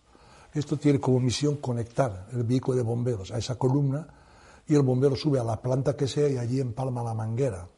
¿eh? Dicen que no estaban señalizadas, es correcto, no estaban señalizadas porque estaban haciendo reformas.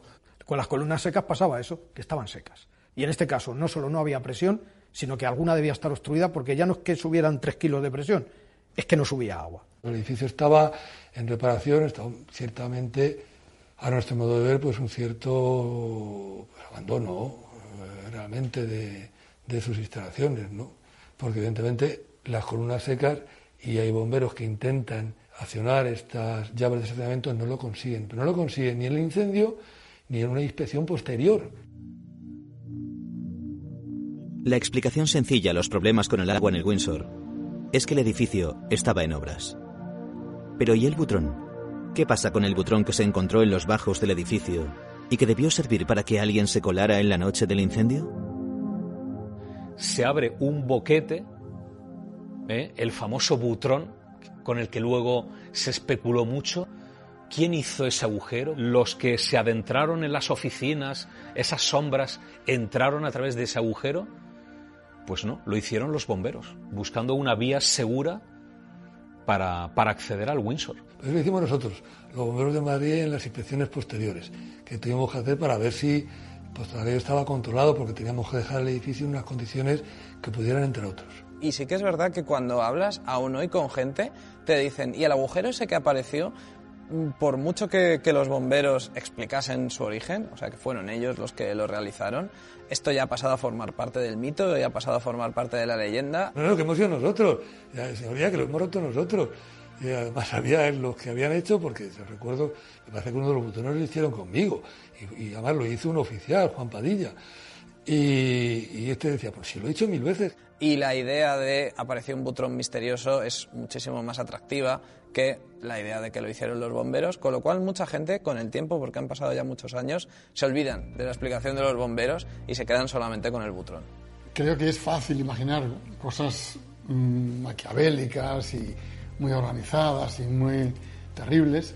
Ahora, a veces las cosas ocurren por otras casualidades que no tienen nada que ver y se juntan un montón de hechos y dan lugar a una historia increíble. Cuando hay situaciones que se escapan algo de, la, de, la, lógica, de la razón, y no se acaban de entender muy bien por qué se han dado, aparece la especulación. Y yo creo que la especulación tiene una parte saludable, que es de investigación y de ver por qué se han producido las cosas, pero hay otra parte que también es la de la de el bulo, ¿no? Y la un poco el invento. Hasta aquí, la navaja de Ockham parece dar una explicación lógica a todo. Pero, ¿puede dar explicación a la mano negra del comisario Villarejo y a los papeles que se quemaron del presidente del BBVA, Francisco González?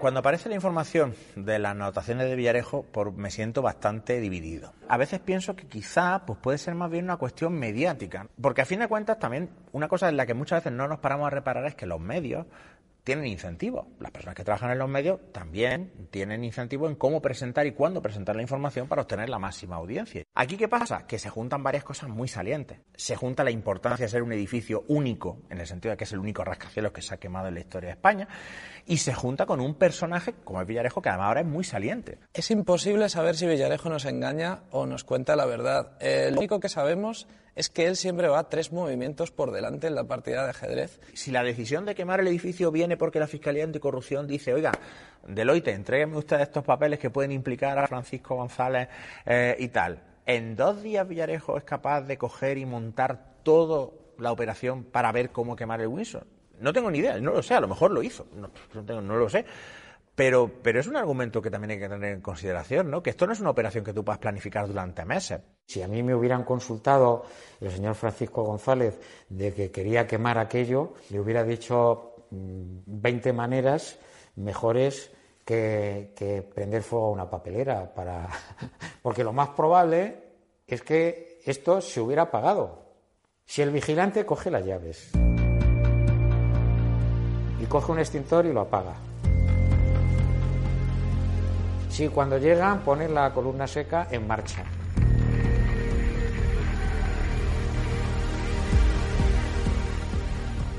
Si esto empezó en la planta 21, se les había quemado la 21 o la 22, y, la, parte de las 23, tostada un poco la 24 y ahumada la 25.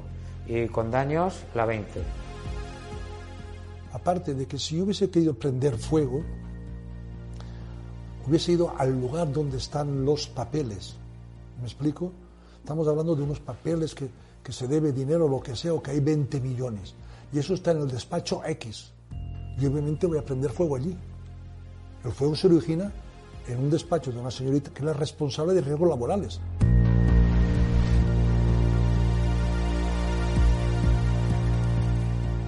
Allí ni puede haber dinero, ni puede haber documentos, allí solo habrá papeles haciendo referencia a la salud de los empleados o lo que sea.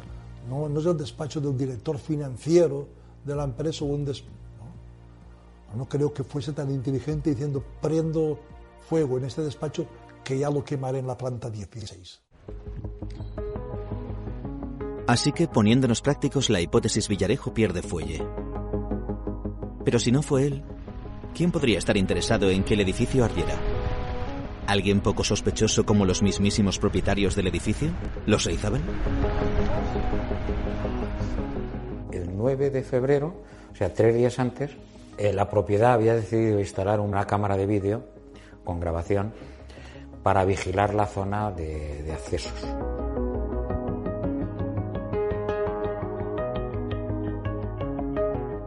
Al principio te hace sospechar, pero cuando lo analizas mm, le encuentras explicación. El edificio estaba siendo sometido a un proceso de renovación.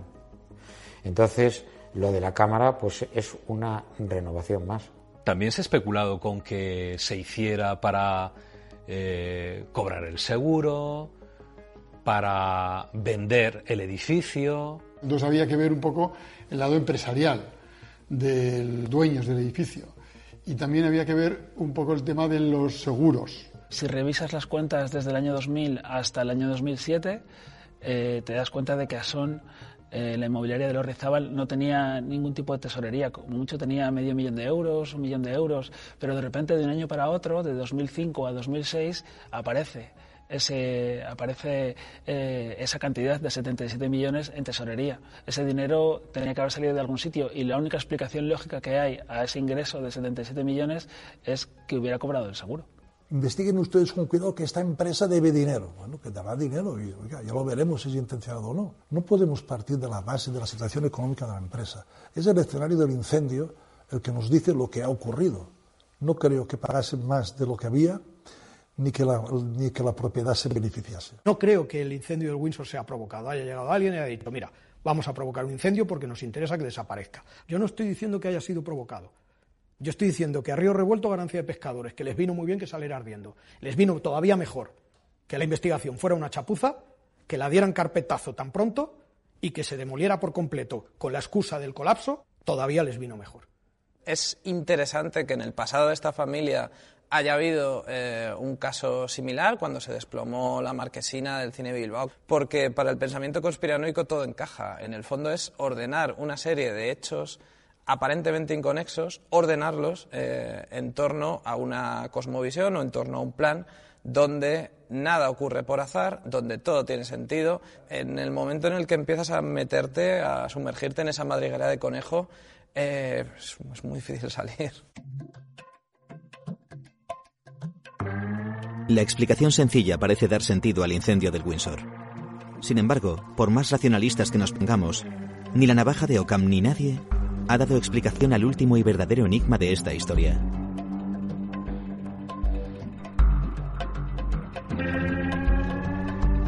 ¿Quiénes eran los fantasmas del Windsor? En esa ventanita había una persona.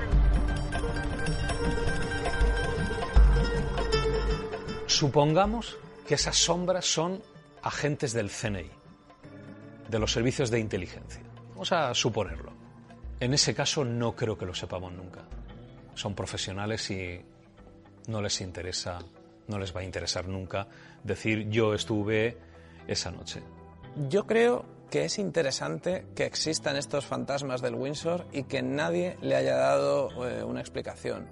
Eh, y creo que lo más fascinante de todo es que se mantenga así, que se mantenga el misterio, porque eso nos va a dar para seguir teorizando sobre ello y va a mantener viva esa llama durante, durante muchos años. Sí que te das cuenta que las conspiraciones existen, que las hay, pues a gente que organiza, que organiza crímenes, que organiza eh, venganzas.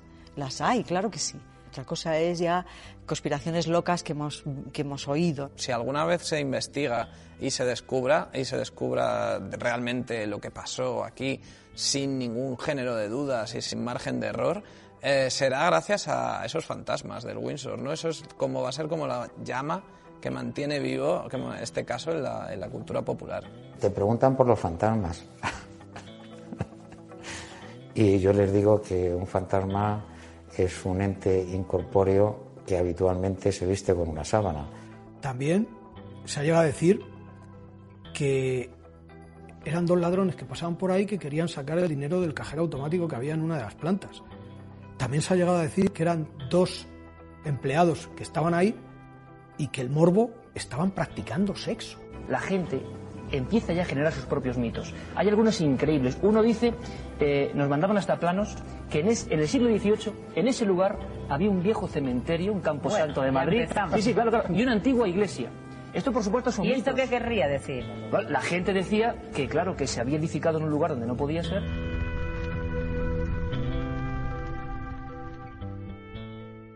Es que para lo humano es muy difícil mm, suspender el juicio. Es decir, no lo sé, voy a esperar a ver. Nosotros siempre tenemos que intentar eh, tratar de, adelantar una hipótesis. Pasó lo mismo con los atentados de las Torres Gemelas, por ejemplo. A los pocos minutos de ocurrir, pues ya había todo tipo de hipótesis. No podemos llevar bien la incertidumbre de no entender qué es lo que pasa. Para nosotros controlar el entorno, controlar en el sentido de ser capaces de entender cómo funciona y predecir qué va a pasar, es vital para nuestra supervivencia. Entonces, ante lo incomprensible, siempre vamos a generar explicaciones porque no nos podemos estar quietos. Es verdad que ante la falta de información, pues tendemos a rellenarlo muchas veces como ciudadanos, no sé, como periodistas y como ciudadanas, con teorías un poco conspiranoicas. Lo que pasa es que aquí se dan muchos ingredientes para que eso pueda ocurrir. A medida que vas profundizando más y que vas recopilando datos, la navaja de Ockham empieza a dejar de resultar tan clara y se empieza a inclinar al otro lado. Eso es lo fascinante y lo terrorífico, en cierto sentido, de este caso, ¿no? Que cuanto más te informas, más va anidando en ti una sospecha y esa sospecha es todo lo que necesita la conspiranoia para, para echar a correr. Yo creo que el hecho de que no hubiese ningún herido puede contribuir para muchos al aire de conspiración de todo esto por decir, mira, fíjate qué cosa tan quirúrgica, tan precisa, pensada súper bien para que no hubiera nadie en el edificio, etcétera, etcétera, más que la persona que, según la versión oficial, pudo causarlo por un, por un cigarro mal apagado. Sin ser un conspiranoico eh, recalcitrante, es que creo que el edificio Windsor que esconde algo más. Y claro, es darse cabezazos contra la pared, porque ya no hay nada prácticamente que investigar, salvo que alguien decida cantar y lo haga con pruebas. Guillermo de Ockham decía que la explicación más simple suele ser la más probable, pero también que esta no tiene por qué ser necesariamente la verdadera. Es decir, decía una cosa y la contraria. Universos paralelos. Y la historia del Windsor, que termina aquí, es un poco eso. Es una y la contraria dependiendo de quién te la cuente de cómo quieras escucharla y sobre todo de cómo decidas recordarla. Me imagino que conocéis por encima la anécdota de lo que se hizo con el hormigón de la demolición del Windsor. Se llevó, digamos, se trituró y se volvió a utilizar para asfaltar, para la operación asfalto en diferentes zonas de Madrid, especialmente los nuevos carriles bici. Y bueno, pues hombre, cuando paseamos por Madrid, cuando damos un paseo en bicicleta, los cimientos del Windsor, la estructura del Windsor, la estamos pisando y está con nosotros. Con lo cual no ha desaparecido por completo, gracias a Dios. Y probablemente, entre esos restos de hormigón y en ese carril bici, estemos pisando algún documento de esos que no interesaba que salieran a la luz también.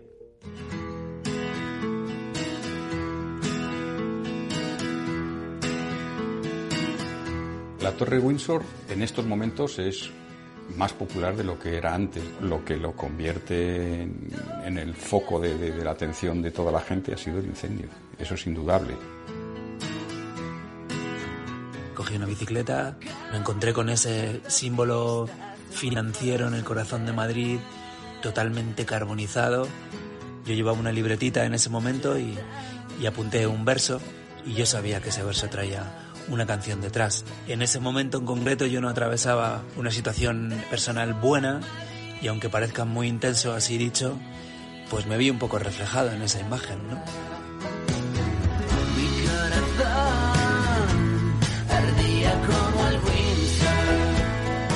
Oye, pero y bueno, y lo- de Madrid, ¿eh? qué manera de arder el edificio. Pero los camareros, eh, bueno, ya, ya preguntan, ¿el bistec cómo lo quiere? ¿Poco hecho o, o a la Windsor?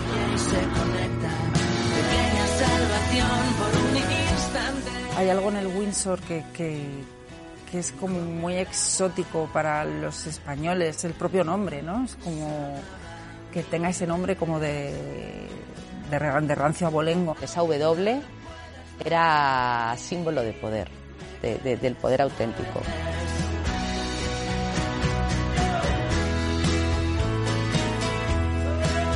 ¿Qué hago? ¿Hecho el cigarrillo en la papelera? Sí, sí, la técnica Windsor es la más creíble. Oye, que estaba el, edificio en llamas y estaba el rótulo del corte inglés, el corte inglés, que parecía que patrocinara el incendio. No, no, no, no, no, no, no era así.